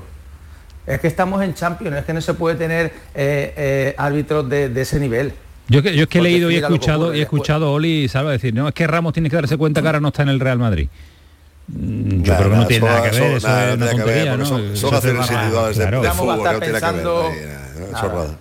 Es una También te digo una cosa, aquí todo el mundo tiene que aguantar su, tiene que aguantar su vela. Yo creo que el jugador de espaldas a la portería pegada a la línea, un equipo replegado, eh, eh, con dos delanteros, incluso uno más eh, del rival, del PSV, a una falta que te va a subir los dos centrales, los dos medios, los dos delanteros y, y- y ag- eh, aglutinas una posibilidad de ocho rematadores. Yo creo que ahí eh, tenía que haberse controlado un poquito más. Eh, eh, ¿Notáis, Oli, está notando a un, a un Sevilla en crecimiento? Sí, sí, yo creo que, claro, vamos, eh, yo creo que le pasará un poco como la temporada pasada, que le costó todavía mucho más arrancar, ¿no? Pero yo creo que, que poco a poco, en cuanto los que marcan diferencias, Nesiri, Suso, Sergio, to- toda esta gente vaya, y Rakitic vaya cogiendo el ritmo competitivo y el ritmo de la competición, vamos, yo, yo estoy seguro de que, que va a ir poco a poco cogiendo, cogiendo posiciones. Lo que pasa que este año, para la pelea europea, bueno, eh, la Champions es otra historia, ¿no? Pero para la pelea de los puestos de Champions, yo creo que se está subiendo gente a la fiesta, como el Girona, por ejemplo, y, y- y la Real yo creo que se va a aguantar ahí arriba. O la Real, un equipazo, Betis yo sí. creo que también va a estar en la, en la pelea. Y quiere decir que va a ser la pelea por, por el puesto europeo, bueno, el, el, el Girona yo, Yo cuento creo que con este él Sevilla no, no le da, ¿eh? Yo creo que no, No, yo, le da. yo ¿eh? creo que bueno, el Real que ponía el ejemplo Oli, para mí es el modelo que hay que seguir de, de club de los últimos años. Por confianza en su técnico, eh, por aguantar, eh, por fichajes, eh, ha ido de- por gente de, de cantera, pero ha ido mezclando las dos cosas. ¿eh? Y vendió a Isaac y, y aguantó un año de lesión de, de Sadig y fue por Cubo. Firma muy bien, eh, firma muy bien. sobre todo me parece un equipo coherente Y da que tiene confianza, le da tiempo y confianza a los es que un club ficha. que. ¿Sabes cuál es la resultante de eso, no? La resultante de eso es la cantidad de convocados que hay en la selección española. En la prelista, Claro. sí. Y- que, que me parece que es súper merecido. y aguantaron a Imanol en momentos complicados porque Xavi Alonso lo pusieron en el filial con la ilusión de que fuera el técnico de la con la ilusión y con la idea. Bueno, claro, con la ilusión y la idea. idea. Y, y al final Imanol, mejores resultados no puede tener un, un técnico eh, en un club como la Real, ¿eh? Sí, sí, con mucha gente de la cantera además. O sea, que, que- que lo mezcla, tiene una mezcla muy bien, trabajan muy bien y se trabaja a largo plazo. Maravilla, es gran un club en el que técnico se trabaja a largo plazo. Y es un, efectivamente, sí, las prisas necesarias, la urgencia y los resultados le están llegando en un proyecto más, a- más a largo plazo. Eh, hablaba Salva de la prelista que se ha ya difundido, que ha trascendido. Eh, ¿Echáis de menos a alguien? ¿Quién, a quién os llevaríais que os está gustando en esta jornada, en este inicio, bueno, ya no es inicio de campeonato, en esta jornada de liga que llevamos ya? ¿Os echáis de menos a alguien? Yo, yo- yo te lo digo rápido, Isco, Isco. ¿Sí? ¿Te lo llevabas? Vos, vos no, por favor, sí, sí, sí, sí, es ahora, ahora, ahora mismo eh, eh, en esa posición es, es de, es de lo mejor, o sea, es así. Hay con Isco ahora mismo hay que quitarse el sombrero. ¿Serio? Yo soy el primero que dudaba, sí, pues está un rendimiento extraordinario. ¿Y a qui- está, pero ¿y a quién está- quitas? está con ¿y a- ganas. ¿Y a quién quitas? Bueno, que pero no solo hay que poner, en esa- que en- yo mismamente en, en esa prelista ya lo tendría. O sea, eso lo tengo claro. Yo que ahora mismo está entre los yo estoy- 35 mejores jugadores españoles, lo tengo clarísimo. Yo estoy de acuerdo con, con Oli, ¿eh? hombre, a lo mejor una convocatoria de 22 jugadores, pues a lo mejor no te lo llevas, pero una, una prelista de 49 jugadores que no esté Isco, yo desde luego no lo entiendo. ¿no? No, me parece que es, mm, no sé, no, no, o sea, no estás premiando el rendimiento actual. Mirad, por ejemplo, eh, eh, os lo digo rápido, es- se está demandando que vaya a guerra ya, ¿no? El, el jugador Sí, Javi Guerra. Javi. Bueno, pues, pues para mí Isco está por encima de Javi Guerra. Igual que Javi Guerra ahora mismo tenga 19 años y que sea llamativo volver al chico, pero para mí, ahora mismo Isco está por encima de Javi Guerra. ¿Y Salva tú? ¿Echas de menos a alguien? No, yo, estoy, yo, yo coincido con, con, con Oli, sobre todo porque considero que la selección hay que llevar eh, jugadores que estén en un momento muy óptimo de forma, pero hay otro que me llama mucho la atención que no vaya, que es el portero de Getafe, David Soria. Yo creo que David Soria lleva haciendo unas temporadas eh, muy buenas, a un altísimo nivel, y veo ahí eh, porteros, guardametas que, que- que, bueno, no, no- no los veo yo lo suficientemente dando buen tono o tono aceptable para ir a a la selección. Pero bueno, lo que está claro que, que, la lista es una lista que bueno que se espera mucha gente o esperada porque ahí abarca todo lo que hay y, todo, y todos los pensamientos de, bueno de entrenadores y de periodistas. Pero sí va a haber un debate sobre Sergio, ¿eh? Yo lo tengo claro. Sergio no está en un, en un nivel eh, ni mucho menos malo. Y, y yo no creo que ahora mismo esté por debajo, yo no te voy a decir de algunos, te diría de cualquier central. Abres un melón española. interesante, abres un melón interesante que a lo mejor para este partido inmediato no, pero que se puede empezar a hablar del asunto. Lo que si pasa es que si Sergio- ya no va en esta, pre- en esta prelista, Claro, Antonio, lo va a tener muy, muy, Bueno, muy. Pero bueno, que te digo yo que va a haber, va a haber debate. A mí me gustaría Luego, saber el, el sentido de por qué una prelista de 49. ¿Para qué? Entonces, ¿qué pasa? Que si, eh, yo qué sé, el fin de semana es un... Pues fin para de tener semana- cabreado luego a... a Claro, y que, no, y, que, ¿y qué sentido tiene? ¿Qué pasa? ¿No puedes llamar a nadie que no esté en esa prelista? ¿No? Sí, por ejemplo, Claro que sí puedes Isco, llamar, pero entonces claro. para qué da una prelista Bueno, no lo 49? sé, no lo Que sé. no, no, No, yo No, tampoco, no, yo que me no- gustaría, ahora como curiosidad, No, no, de no, es que no lo sabemos, No, no no sé te si es podemos para que estén contestar a tu preparados, no, no sé, a lo mejor que es una forma de estaros preparados, no ir el fin de semana. concentrado ¿no? y muy Que no atento falléis y nos, lesionéis, nos lesionéis este fin de semana porque estáis en una, en una prelista. Para mí no tiene, no tiene mucho, mucho sentido. Para ir terminando, Oli, el Betis mañana es que no le queda otra que ganar o ganar y con los problemas de centrales. No es que sepamos más que nadie, pero contar sabemos y sabíamos que tenía muy pocos centrales Pellegrini. Sí, la preocupación era la que teníamos todos, eh, que, que- lo de los centrales. algún día iba a llegar el problema y ha llegado demasiado pronto. Eso está, está clarísimo, que en la parte de atrás es donde el equipo se muestra muy frágil, sobre todo Abner yo creo que todavía no está, no está, le falta todavía mucho rodaje y hay mucha diferencia de que esté Miranda o él en la banda izquierda. Eh, Bellerín también ataca bien, pero defendiendo flojito.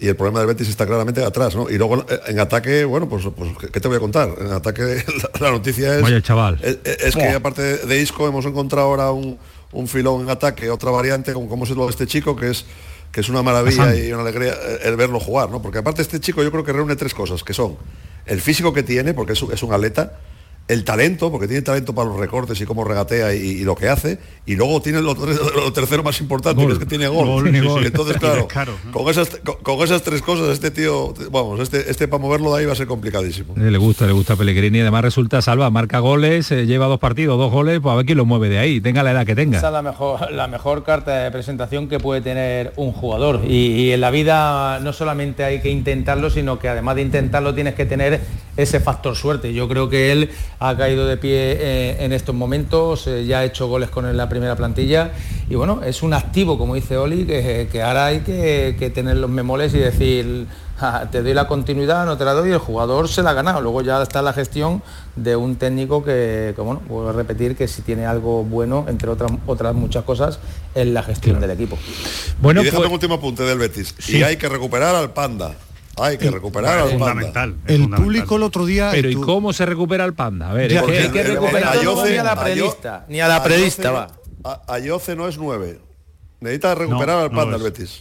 ¿Cómo, Oli? ¿Cómo? Pero es que esa es una de las preguntas, de las cuestiones. No creo que Bueno, Pellegrini pues, no eh, quiera a- a- a recuperarlo, mí el ¿no? Que, el que no haya jugado en los Cármenes y no haya jugado eh, contra el Valencia los dos partidos seguidos mm, me huele un poco raro.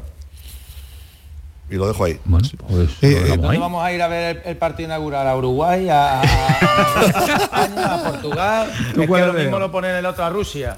¿Tú dónde quieres ir, Oli? Tú pide, tú pide ciudad. No, mira, Gijón, Gijón, aquí me parece que va a ser sede, Gijón. Gijón va a ser una sede, dicen, ¿eh? Sí, sí, van a remodelar el Molinón y parece que va a ser sede. ¿Os de gusta esta modernidad ahora de los mundiales en tantos Ninguna. sitios distintos? No, no, nada. No.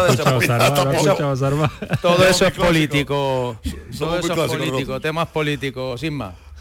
No, no, Eso, no, no me gusta nada. claro, tener- que si, eh, eh, en tres continentes diferentes, que si el primer partido allí, que si luego la final en el Bernabéu, que si ahora- es- eso es una locura. Ya se ha perdido hasta la esencia de lo que es la sede de un mundial. A lo mejor puede ser por dos países muy cercanos, mira, España y Portugal, bueno, una cosa lo puedo medio entender, pero a niveles de tres continentes, tantas distancias, cada vez tengo más claro que el fútbol se está politizando más y decisiones Bueno. políticas para mí está... No, no, sí es verdad. Yo no, sí es verdad, sí es verdad. Es que eh, está ahí ya, ¿no? Y ya, y ya no queda ninguna prueba que diga todo lo contrario. sino que está África. América, Nada, Europa... venga, y más vámonos. selección. Un día esto va a ir Islas Caimán, con todos los respetos. Claro, claro, claro. Sí, sí, ahí está. Y la Caimán compitiendo. en Ismael puede decir un par de jugadores de la isla Caimán. No, para que, es que eso me indigna. No, que se enfada, no puede ser Brasil. Islas Caimán. Eh, que nosotros preguntamos para que la gente y sobre todo para que Oli Salvallesta y Dani que no está con nosotros en el día de hoy pues genere ese debate, las curiosidades, lo que queremos saber de profesionales del fútbol, pero es que se suman además Paco Tamayo la gente de las redes sociales que quieren preguntarle a Oli, a, a Salva, y a ver, seguro, seguro, nos atrevemos. Sí, sí. eh, ¿Ha hecho, ha hecho- ha tienen- hecho un filtraje? ¿Ha hecho un filtraje de preguntas? Sí, ¿no? Sí, se tienen que atrever, eh, sobre todo, bueno, primero el tema casi de la noche al principio ha sido el tema arbitral. Eh, la pregunta es para Salva, ¿con cuál te quedas? ¿Con el arbitraje español o con el eh, arbitraje europeo? ¿Eso quién a Salva? Sí, A Salva. Sin ningún tipo de duda, el arbitraje español. Yo creo que tenemos mucho nivel. Sí es verdad que hay, hay, hay situaciones que da la sensación que cuando se va a Europa eh, eh, se pita de otra manera, pero nosotros tenemos aquí grandísimos árbitros y más en Andalucía como Jorge Figueroa, por ejemplo. Como lo bien que te ha llevado tú siempre con los árbitros, Salva. Oh, cualquiera. Muy bien. a ver, hay pregunta para Oli. Bueno, y Oli, Oli no se escapa. Un oyente nos dice, Oli, ¿cuánto va a durar la asandiaomanía? Madre mía, qué complicado. Pues que dure, que, du- que dure mucho. Y el hermano está en Cádiz, el hermano, el mellizo. El, el mellizo lo tenemos en Cádiz. Así que a ver si los dos triunfan, porque yo, ya ves tú, una alegría. Uno que triunfe para el Cádiz y otro para el Betis. Ole, ¿hay más preguntas? ¿Tenemos más?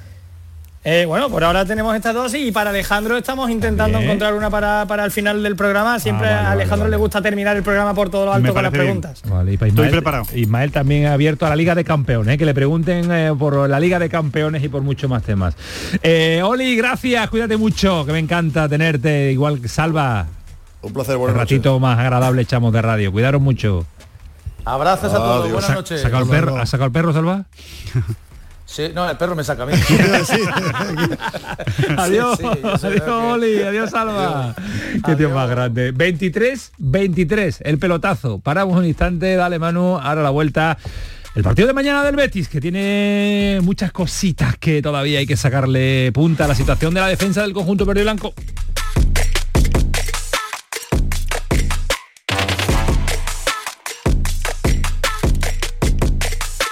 El pelotazo de Canal Sur Radio.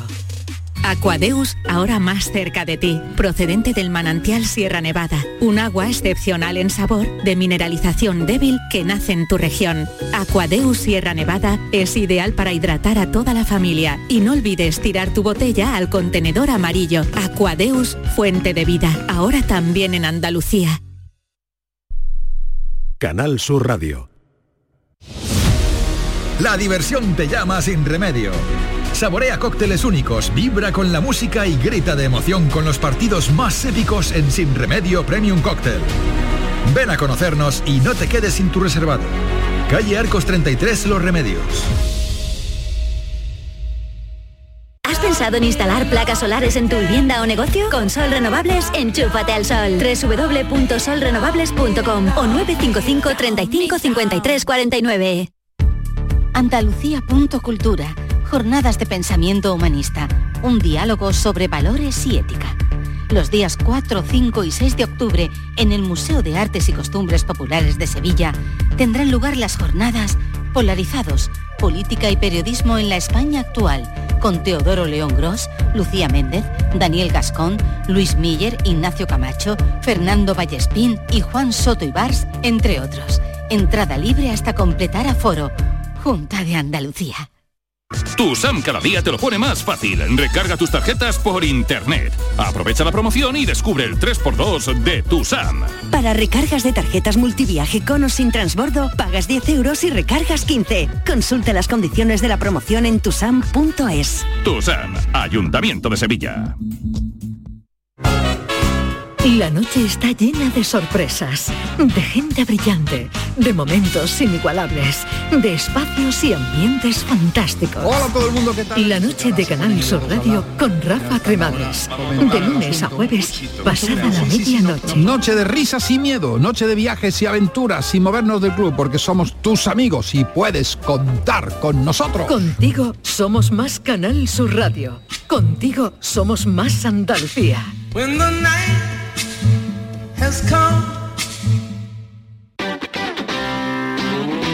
El pelotazo de Canal Sur Radio con Antonio Caamaño.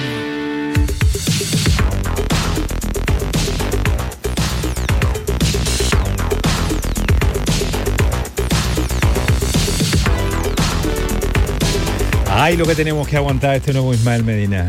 Ay, lo que tenemos que aguantar. Si los oyentes supieran, no había ni preguntas, Ismael Medina. No había ni preguntas. Lo que queremos son respuestas. 11 y 26 eh, se ponían encima de la mesa nombres propios del conjunto verde y blanco, como decía Oli, recuperar a Borja, ha hablado Pellegrini de él. Eh, hemos hablado de Asán, también ha hablado Pellegrini de él, de la importancia de Guido Rodríguez que decía eh, Alejandro Rodríguez en el inicio del programa. En un partido en el que mañana el Betis solo van los tres puntos, porque si no quedaría tocadísima su clasificación No, para la siguiente. Bueno, Ismael Medina, se bueno, cero puntos este en la grupo, jornada número dos No, se clasifica. claro. Para ti es muy fácil, ¿eh? No, vamos, no, echamos a las plantillas. Que, que- que me refiero, que me resulta muy difícil con este grupo.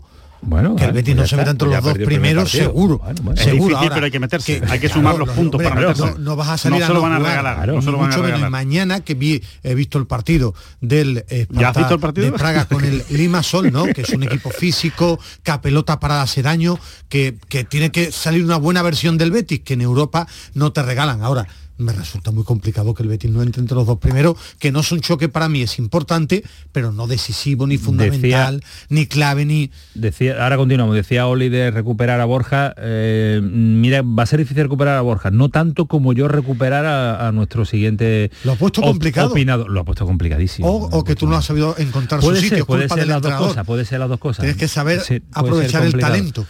Yo pensaba que se había ido.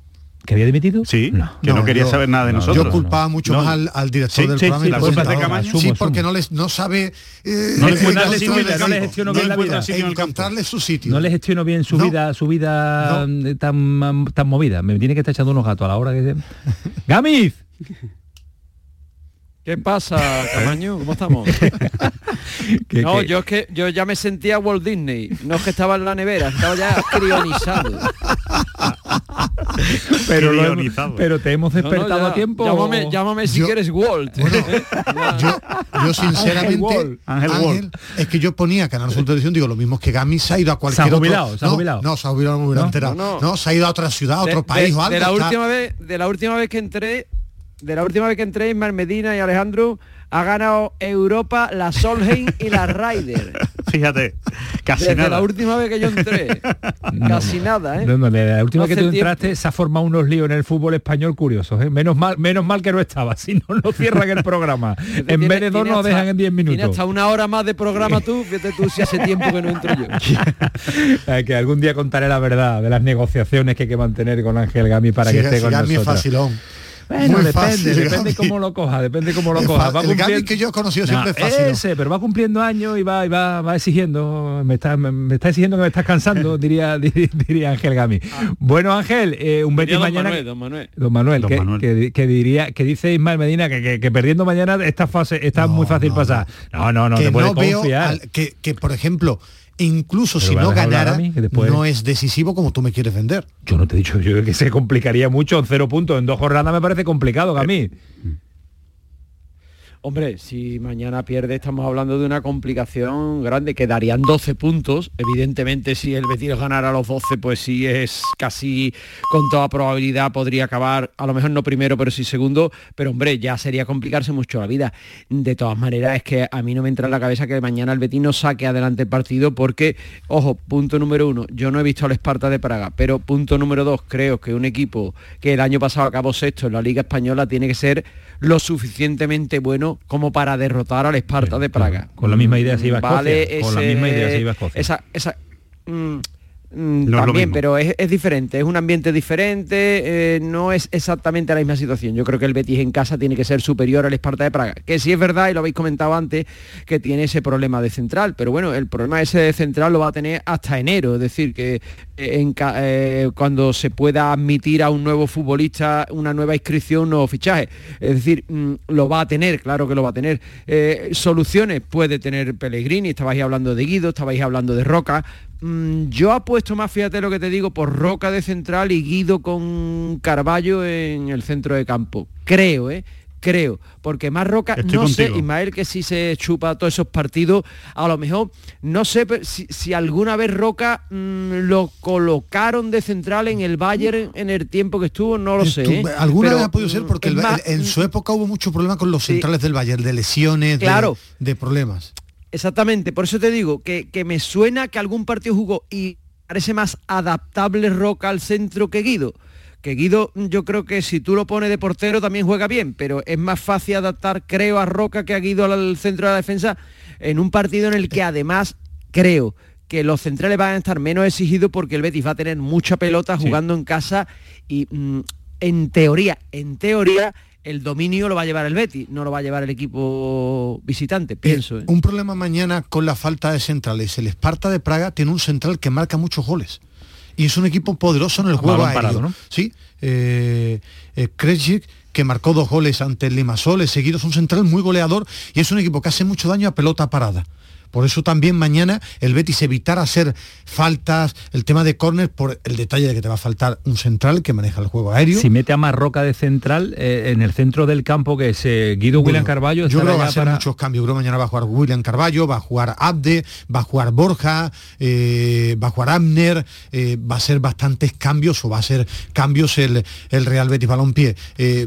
Es momento de recuperar a gente arriba, de medio campo hacia arriba. Por eso te apuntaban los nombres de William Carballo, Abde y Borja, apuesto por la titularidad de los tres. Seguro, seguro. Yo estoy convencido, sobre todo en el caso de Abde, estoy convencido que va a ser, va a ser titular mañana, porque además entiendo que el Betis se va a enfrentar a un equipo que fundamentalmente va a defender, eh, va, a jugar a la contra, va, a armar al equipo eh, muy cerca de su portería y, será importante el, desborde de, de Abde. Por cierto que el Esparta de Praga, estaba mirando ahora mismo, lleva ocho partidos consecutivos sin perder. Sí, la, última, líder. la última derrota fue contra el Dinamo de Zagreb, es decir, que es un equipo que viene eh, crecido o que viene con la moral alta en cuanto a sus eh, resultados. Eh, tampoco creo que sea precisamente el partido en el que los centrales del Betis lo vayan a, pasar especialmente mal. ¿no? Yo creo que eh, si hay un partido en el que puedes contar con un jugador como Marroca eh, haciendo las veces de central en lugar de eh, centrocampista, pues creo que es este. No creo que el Esparta de Praga vaya a llegar mucho.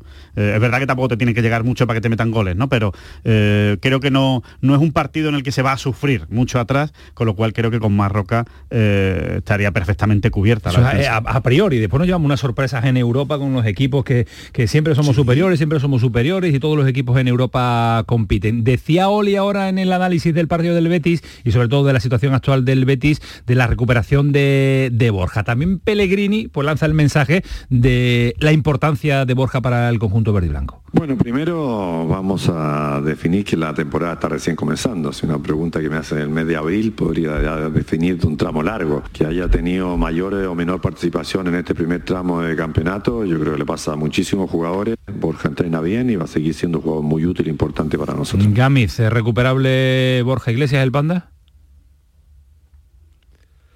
Eh, vamos a ver si es recuperable, sobre todo vamos a ver la reacción de Borja Iglesias. El otro día la ovación del público lo hizo a Borja Iglesias, mm, yo porque lo, vamos, lo hemos visto en las redes sociales, ¿no? Dando las gracias de sentimiento porque yo creo que eh, estaban, digamos, abocados a entenderse la grada y Borja Iglesias. Y yo creo que lo mejor que pudo pasar fue esa ovación. El futbolista yo creo que es un futbolista que si tiene confianza eh, puede responder, pero es un futbolista eh, que me da la sensación de que moralmente es frágil y ha pasado un mal momento. Ahora parece que esa ovación del otro día en el partido del Valencia le ha podido subir el ánimo Vamos a ver, hombre, yo creo que el Betis no se puede permitir el lujo de no tener a Borja Iglesias enchufado, sinceramente. Tampoco el Betis tiene una plantilla con una extensión gigante de delantero como para prescindir de, Borja Iglesias. de hecho, lo recupera. De hecho, Ángel lo está echando de menos. El Betis está echando de menos a, un, Borja Iglesias que, aporte más. Que, que, yo ya digo que, los goles pueden ser cuestiones de rachas ¿eh? y puedes tener eh, unas épocas muy buenas que meten muchos goles y otras no tan buenas. No hay algo no, no, claro, claro. Por eso que se le ve desenchufado, se le ve desenchufado. No tiene chispa, no tiene chispa, no tiene, no tiene. Eh, fútbol. Yo lo, eh, me parece un futbolista triste en el campo. eso te iba a decir. La sensación que me da, me has quitado la, la palabra. A mí es un jugador que no está disfrutando del fútbol es lo que me transmite desde fuera. Yo creo que en el tema el otro día de la afición, como vimos en la era de las redes sociales y él es muy participativo, yo creo que eh, todo se magnifica y era más, o había una parte más extrafutbolística que la propia futbolística. Ahora mismo en el campo es un jugador triste e inseguro.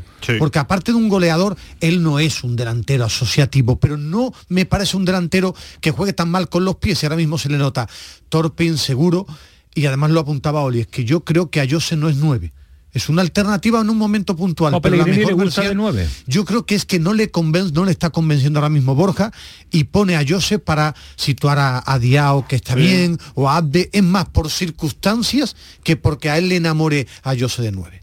Pero pero es verdad que a Jose no es un tipo que si tú lo pones toda la temporada de 9 te vaya a marcar 15 goles o 20. No, no, no, Se va a quedar en 7, 8. Sí, es que no ¿Eh? tiene, no tiene mucho y esos 7-8 lo hace también como segundo delantero. Me refiero que punta, punta, punta es Forja Iglesias. Mm, eh, lo puedes poner circunstancialmente, lo mismo que si puedes poner a Marroca circunstancialmente de central, pues que no lo es. Eh, ¿Se puede adaptar? Pues sí se puede adaptar porque es un futbolista con calidad y se adapta.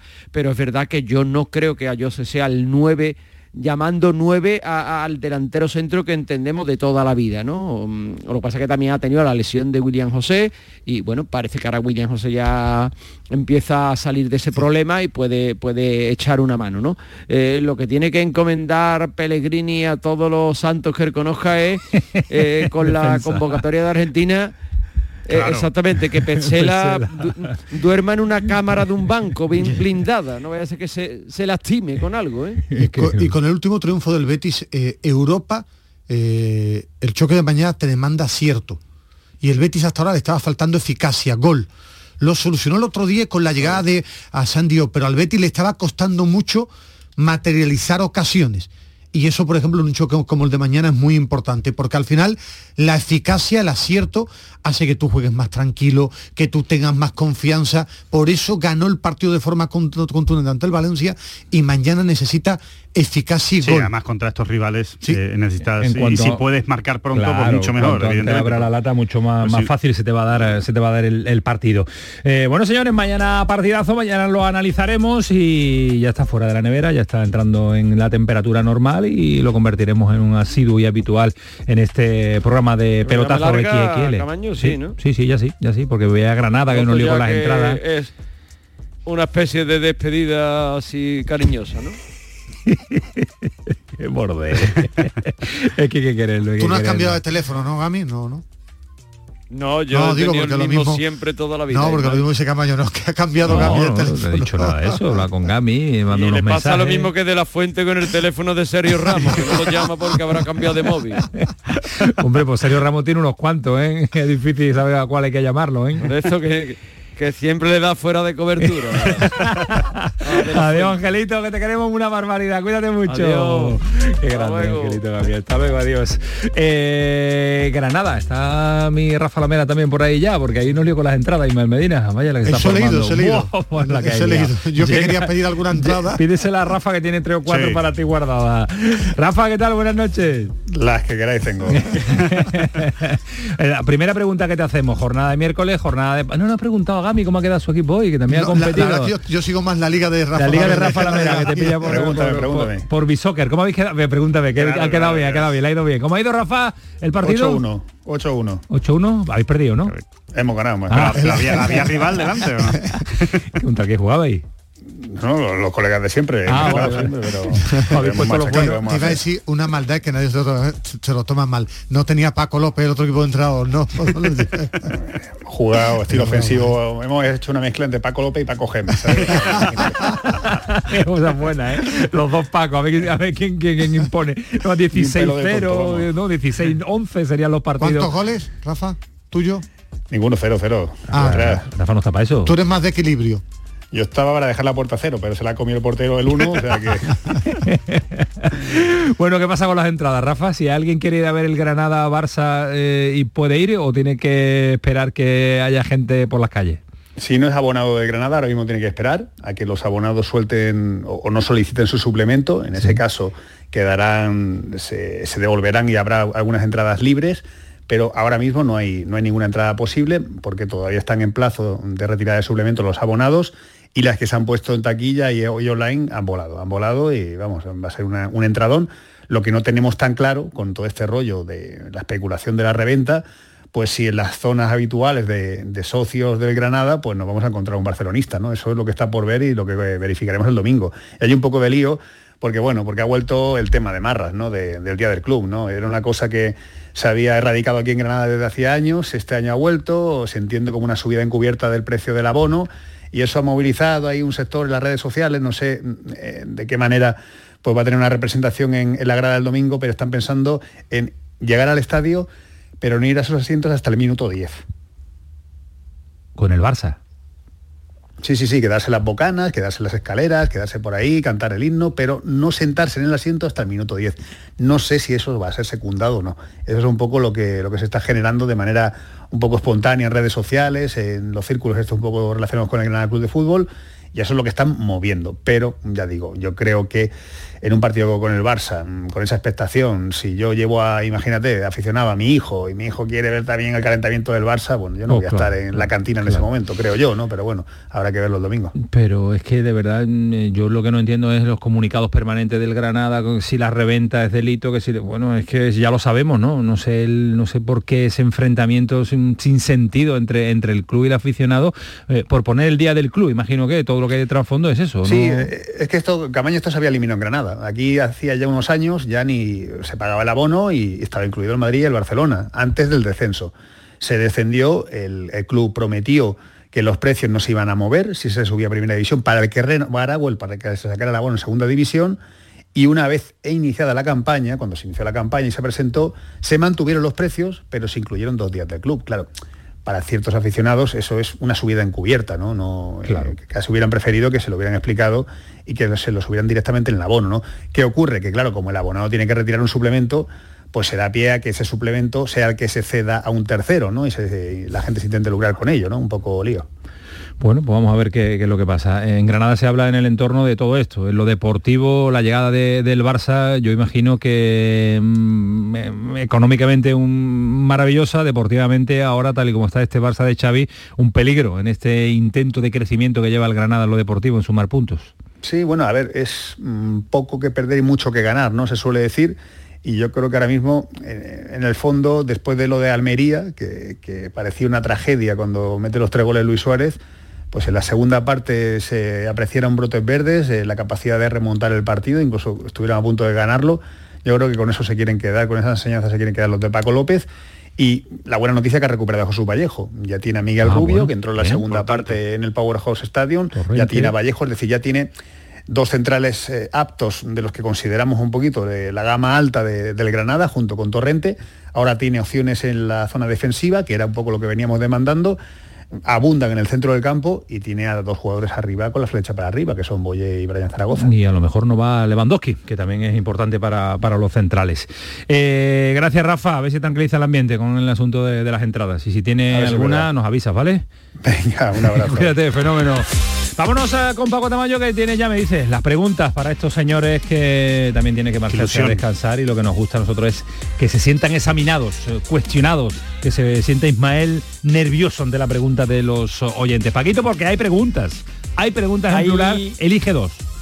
Hay preguntas en clave del Mundial. Vamos a tirárselas Adiós. a Ismael y a Alejandro. La primera es para Alejandro. ¿A qué estadio iría Alejandro Ten Golf, nos dice un oyente, a ver un partido del Mundial? ¿A qué estadio iría? Eh, pues eh, mira, ha salido en el programa de hoy. Me iría al Molinón. ¿Molinón? Sí, me iría ¿A al Molinón. dirías? Sí, me iría, me iría a Gijón. Hombre, digo porque el, el Sevilla o Málaga lo tengo muy visto y, y- y- Claro, y por claro, supuesto que iría, lo de Sevilla y Málaga. Sevilla y Málaga es que voy a ir, de hecho. Pero pero de los estadios españoles el Molinón siempre me ha ¿Molinón gustado gusta? muchísimo. Sí. Ismael Medina, a ver qué te preguntan. ¿Estás preparado, concentrado? Como Y la pregunta para Ismael Medina es ¿a qué equipo, a qué selección le gustaría ir a ver eh, Ismael Medina en, en el Mundial? Brasil, soy muy de... Pero, que, Brasil. pero queda mucho. Queda mucho, Pero que no sabemos qué equipo van a. Islas Caimán, seguro. Islas Caimán. Brasil va seguro. Islas sé, Caimán. ¿eh? Brasil. ¿Brasil queréis? Sí. Bueno, vamos a ver cómo llega la selección. Es que queda tanto que cualquiera sabe cómo que no se clasifica Brasil. Imposible. Con 48 equipos, ¿cómo no se va a clasificar? Imposible. sería increíble. ¿eh? No, no, imposible. No, lo digo por, la, por, la- por lo tajante que está. No, no, imposible. Que esto queda grabado, siete Claro, años después quedará grabado jurídica. y se a copia jurídica, ya sobrepasa lo jurídico. bueno, señores, eh, que me quedo con eh, las historias de que me gustan a mí de última hora, que ya no os necesito para nada, iros a descansar. Ismael tiene que haber descansado y No, está- no, ahora quiero ver los goles de la Champions. Bueno, sí, eso dices Sí, tú. llevas toda la noche viéndolo. noche viéndolo. Más, me gusta otra vez. verlo repetido. Adiós, Medina. Adiós, Antonio. Adiós, Rodríguez. Hasta mañana. Un abrazo fuerte. Ahora continuamos el pelotazo. El pelotazo de Canal Sur Radio con Antonio Caamaño.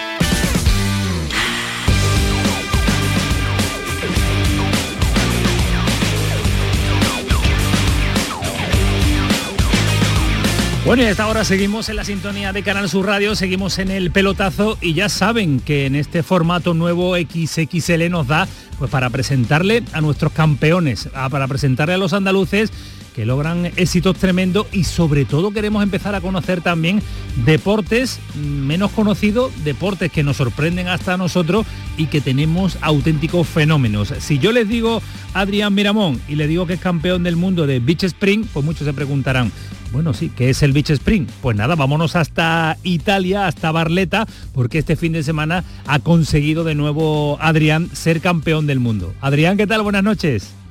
Hola, buenas noches. ¿Cómo Muy estás? bien. En Barleta, Italia.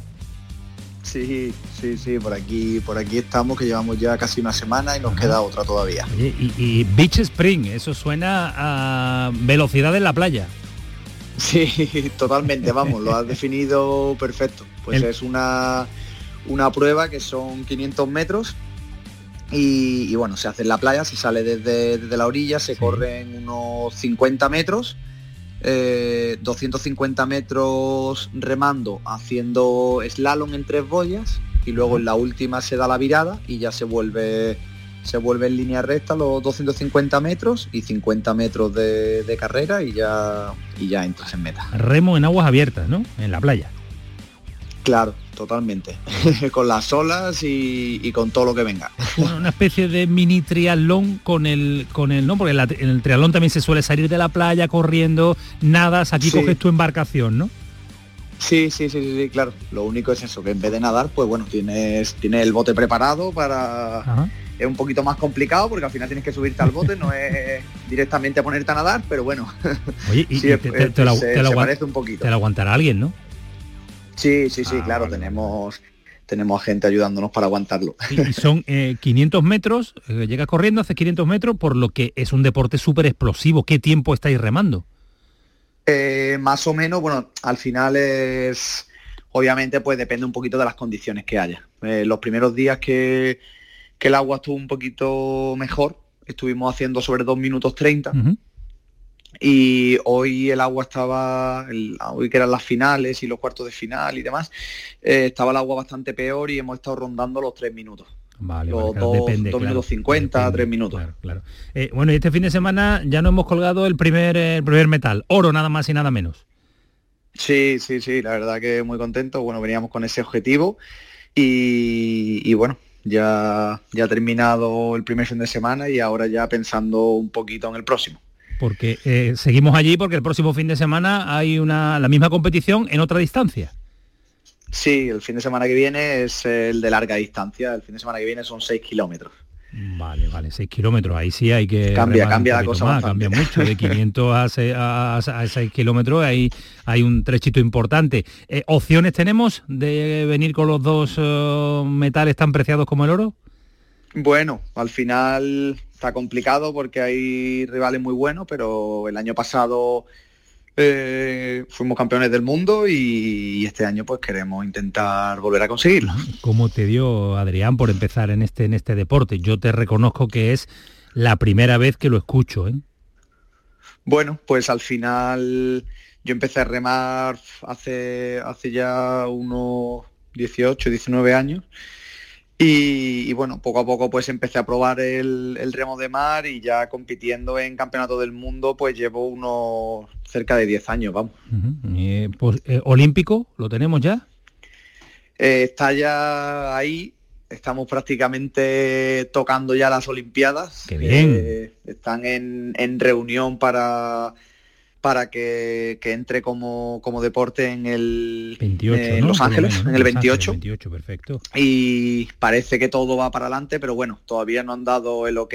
Dicen que sí, que sí, que bueno, que tienen que confirmarlo, pero hasta que no hasta que no lo escuche yo no me lo creo.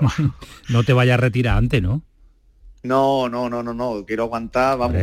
No, y encima coincide todo bien, vamos, o sea que esperemos que, que den el ok y para adelante, vamos. Vale, vale, perfecto. Oye, eh, viene cantera por abajo apretando, tenemos compañeros que también eh, te lo ponen difícil de la misma nacionalidad, porque tú eres malagueño, tú eres, tú eres nuestro andaluz también. Sí, sí, sí, yo soy de Málaga y bueno, sí, sí que hay, sí que hay mucha, mucha cantera, mucha gente, vamos, Málaga es una potencia en remo de mar y también hay, hay un chaval de allí de Málaga que, que es muy bueno, se llama Marcos, del Club Mediterráneo y bueno, pero al final es lo que yo les digo siempre, que lo que hay que hacer es entrenar mucho, entrenar mucho y entrenar mucho y al final es, es un año, otro año, otro año y también siendo un deporte pues que es complicado porque al final pues económicamente es complicado pues pues es normal pues que los chavales al final pues lo terminan lo terminan dejando ¿Cómo, ¿Cómo sobrevives? Porque no me atrevo a preguntarte si vives con de este deporte. Bueno al final entre unas cosas y otras tengo una una, una marca con la que yo trabajo de botes de remo de mar que se llama Cangua y bueno, ahora estoy trabajando con ellos y demás y, y luego pues pues nada, patrocinadores cero. no, no tengo ninguno que a todo el mundo le sorprende porque al final este es el, el sexto mundial que, que gano. Y, bueno, a todo el mundo le sorprende, pero bueno, patrocinadores ninguno.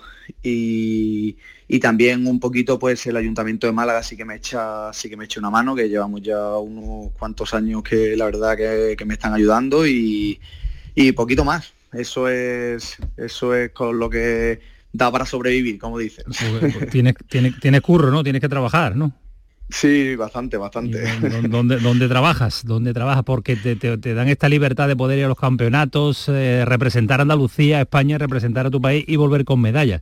Yo creo que se merecen también que lo nombremos y que digamos, al margen de decir y de un tirón de oreja a muchas marcas que y a muchos y a patrocinadores que tienen que salir, porque no todos los días nos salen campeones del mundo en, en remo. Así que primero tirón de oreja a los patrocinadores y segundo, ¿cuál es la empresa que te, que te adora y te quiere y te da esta La- libertad? Yo la empresa con la que con la que trabajo es la que te he comentado, es la, la empresa esta de, De remo, la marca ¿no? Cangua, De marca, vale, de, vale, vale, pues- de remo de mar. Pues vale. Y sí, la verdad que me lo facilitan todo, hacen todo porque, porque vaya bien, también indirectamente si a mí me va bien, le va bien a ellos. entonces, entonces es el tema, pero bueno, no nos podemos quejar tampoco, ¿sabes? Que, que, por lo menos pues sobrevivimos. Bueno, pues ya está. Pues eh, mientras uno haga lo que le gusta, lo que le hace disfrutar y además tiene la recompensa de ser el mejor del mundo, pues eh, con eso nos quedamos. A ver si llegara ya eh, la repercusión, si llegara los patrocinadores y estuviéramos todos felices, pues sería mucho mejor. Adrián, que ha sido un auténtico placer conocerte, saludarte, saber de ti y que el próximo fin de semana pues estaremos todos muy pendientes para ver qué pasa con esa distancia de 6 kilómetros. ¿Dónde lo podemos ver? ¿Se puede ver? A través de la página Sí, web de la federación. ver- ¿sí? Se puede ver en, en la página web de. World Rowing. Vale. Eh, se puede ver, vamos, en, en directo todo el fin de semana, estarán retransmitiendo todas las competiciones. Vale, es, es- tiene que ser muy muy llamativo, ¿no? Tiene que ser muy bonito de ver, tiene que ser emocionante, porque es una competición Sí, la corta, verdad claro. que sí, sí, sí, la verdad que es increíble. Es verdad que para el espectador igual es más llamativo el beach Claro, este, este que ya hemos hecho. Porque el otro al final, al ser un poquito más largo y demás, estamos hablando de que son competiciones que, que duran, depende de la modalidad, pero entre 25 o 30 minutos. Entonces al final es un poquito una cosita más larga. Lo otro al ser entre dos minutos y medio, tres minutos, pues son duelos directos, porque las de larga distancia salimos, depende, entre 16 y 18 a la vez. Pero claro, el de Beach Spring es duelo directo contra otro y se van eliminando, van pasando rondas y al final para el espectador la verdad que es bastante, bastante bonito. Bueno, pues eh, lo disfrutaremos a través de la web, eh, que hoy tenemos la oportunidad de ver a un campeón del mundo en sprint y que ojalá lo pueda hacer el próximo fin de semana también. Un malagueño como Adrián Miramón en el pelotazo en la sintonía de Canal Sur Radio. Adrián, cuídate mucho, gracias por atendernos. Muchas gracias, un abrazo a vosotros. Ah, hasta luego, adiós. Gracias, hasta luego, hasta luego.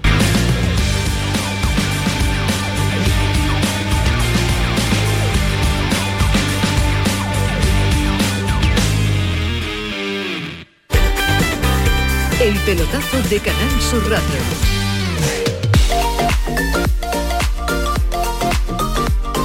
Bueno, pues son cuatro minutos los que nos quedan hasta las 12 de la noche. Ya saben que nos encanta apurar, que nos encanta utilizar todo el tiempo que tenemos de radio para que nuestros oyentes se vayan a la casa, a la casa, no sé fuera a la casa, y sino a la cama a dormir con todo sabido y conocido y sobre todo también con todo escuchado. Dos sonidos rápidos de los dos equipos que han competido hoy en Liga de Campeones. Uno de Xavi hablando del sufrimiento de lo que es esta competición, la Champions. La verdad que han ocurrido muchísimas cosas, eh, dificultades durante, durante el partido, circunstancias muy adversas. Eh, creo que la primera parte ha sido bastante buena, por nuestra parte ha venido el gol. Eh, hemos debido controlar más en la segunda parte, no ha sido así, hemos sufrido al final. Esto es, esto es la Champions, esto es Europa, estamos viendo resultados de otros equipos que cuesta mucho ganar, es- especialmente eh, fuera de casa y hoy el equipo hace un esfuerzo extraordinario. Eh, no, hacemos nuestro mejor partido, sobre todo en la segunda parte, sufriendo, pero es la Champions y cuesta mucho. La Champions es sinónimo de sufrimiento, la Champions es sinónimo de igualdad y la Champions es sinónimo de máximo nivel eh, competitivo de todos los equipos. También Morata, que le dio la victoria al Atlético de Madrid, pues habla de lo que significa esta competición y sus goles. Que, partido no está interesante. Todos los equipos eh, tienen grandes equipos y esto es la Champions. Hay que sufrir para ganar, lo hemos hecho, hemos apretado, hemos sabido sufrir y tres puntos importantísimos. Bueno, pues hasta aquí ha sido la jornada de la Liga de Campeones eh, con su segundo partido, con resultados muy llamativos, o con eh, grupos que empiezan a complicarse para determinados equipos, para clásicos eh, europeos, pero queda muchísimo por delante. Mañana compite el Betis en la Europa League, hemos analizado el partido, esa previa del encuentro y también algunos detalles antes de marchar. Como por ejemplo uno llamativo, porque era un clásico decir en la radio o escribir una crónica y decir eh, el minuto de marcador y resultado en el Alfonso Pérez, en el Coliseo del Getafe, pues ya es historia, porque el Getafe, el ayuntamiento de esa localidad, ha decidido retirar el nombre del futbolista de la denominación del estadio, que de momento pasará a conocerse únicamente como Coliseum. A partir de hoy, el estadio del Getafe ya es el Coliseum de Getafe. Eh, a través de su alcaldesa, de Sara Hernández, se ha puesto con el Club Eh, hoy martes para abordar el cambio y la petición ha sido instantánea y rápida. Así que ya, después de la entrevista de Alfonso Pérez en el eh, Mundo y con unas declaraciones con mm, personales particulares que no han gustado, pues han decidido en Getafe retirar el nombre de su estadio. Y una más de motor porque Mar Márquez, nada más y nada menos toda la vida ligado a la marca japonesa Honda, lo deja, no va a continuar, no va a correr con ellos en el año 2024. Ha conseguido nada más y nada menos que seis campeonatos del mundo en la máxima categoría. Hasta aquí llegamos, hasta las 12 de la noche, mañana jueves mucho más, con todo lo que significa y con todo lo que va a dar de sí una competición europea como la Europa League, con, la, con el partido del Betis en casa ante el Sparta. Se lo contaremos a la hora de ese encuentro, bien tempranito, y después tendremos pues, un ratito de radio, un par de horas en el pelotazo para analizarlo todo en eh, profundidad. Que pasen una buena noche, que disfruten, ahora se quedan con eh, Cremades, con todo su equipo y con todos los líos que forman. Hasta luego, adiós.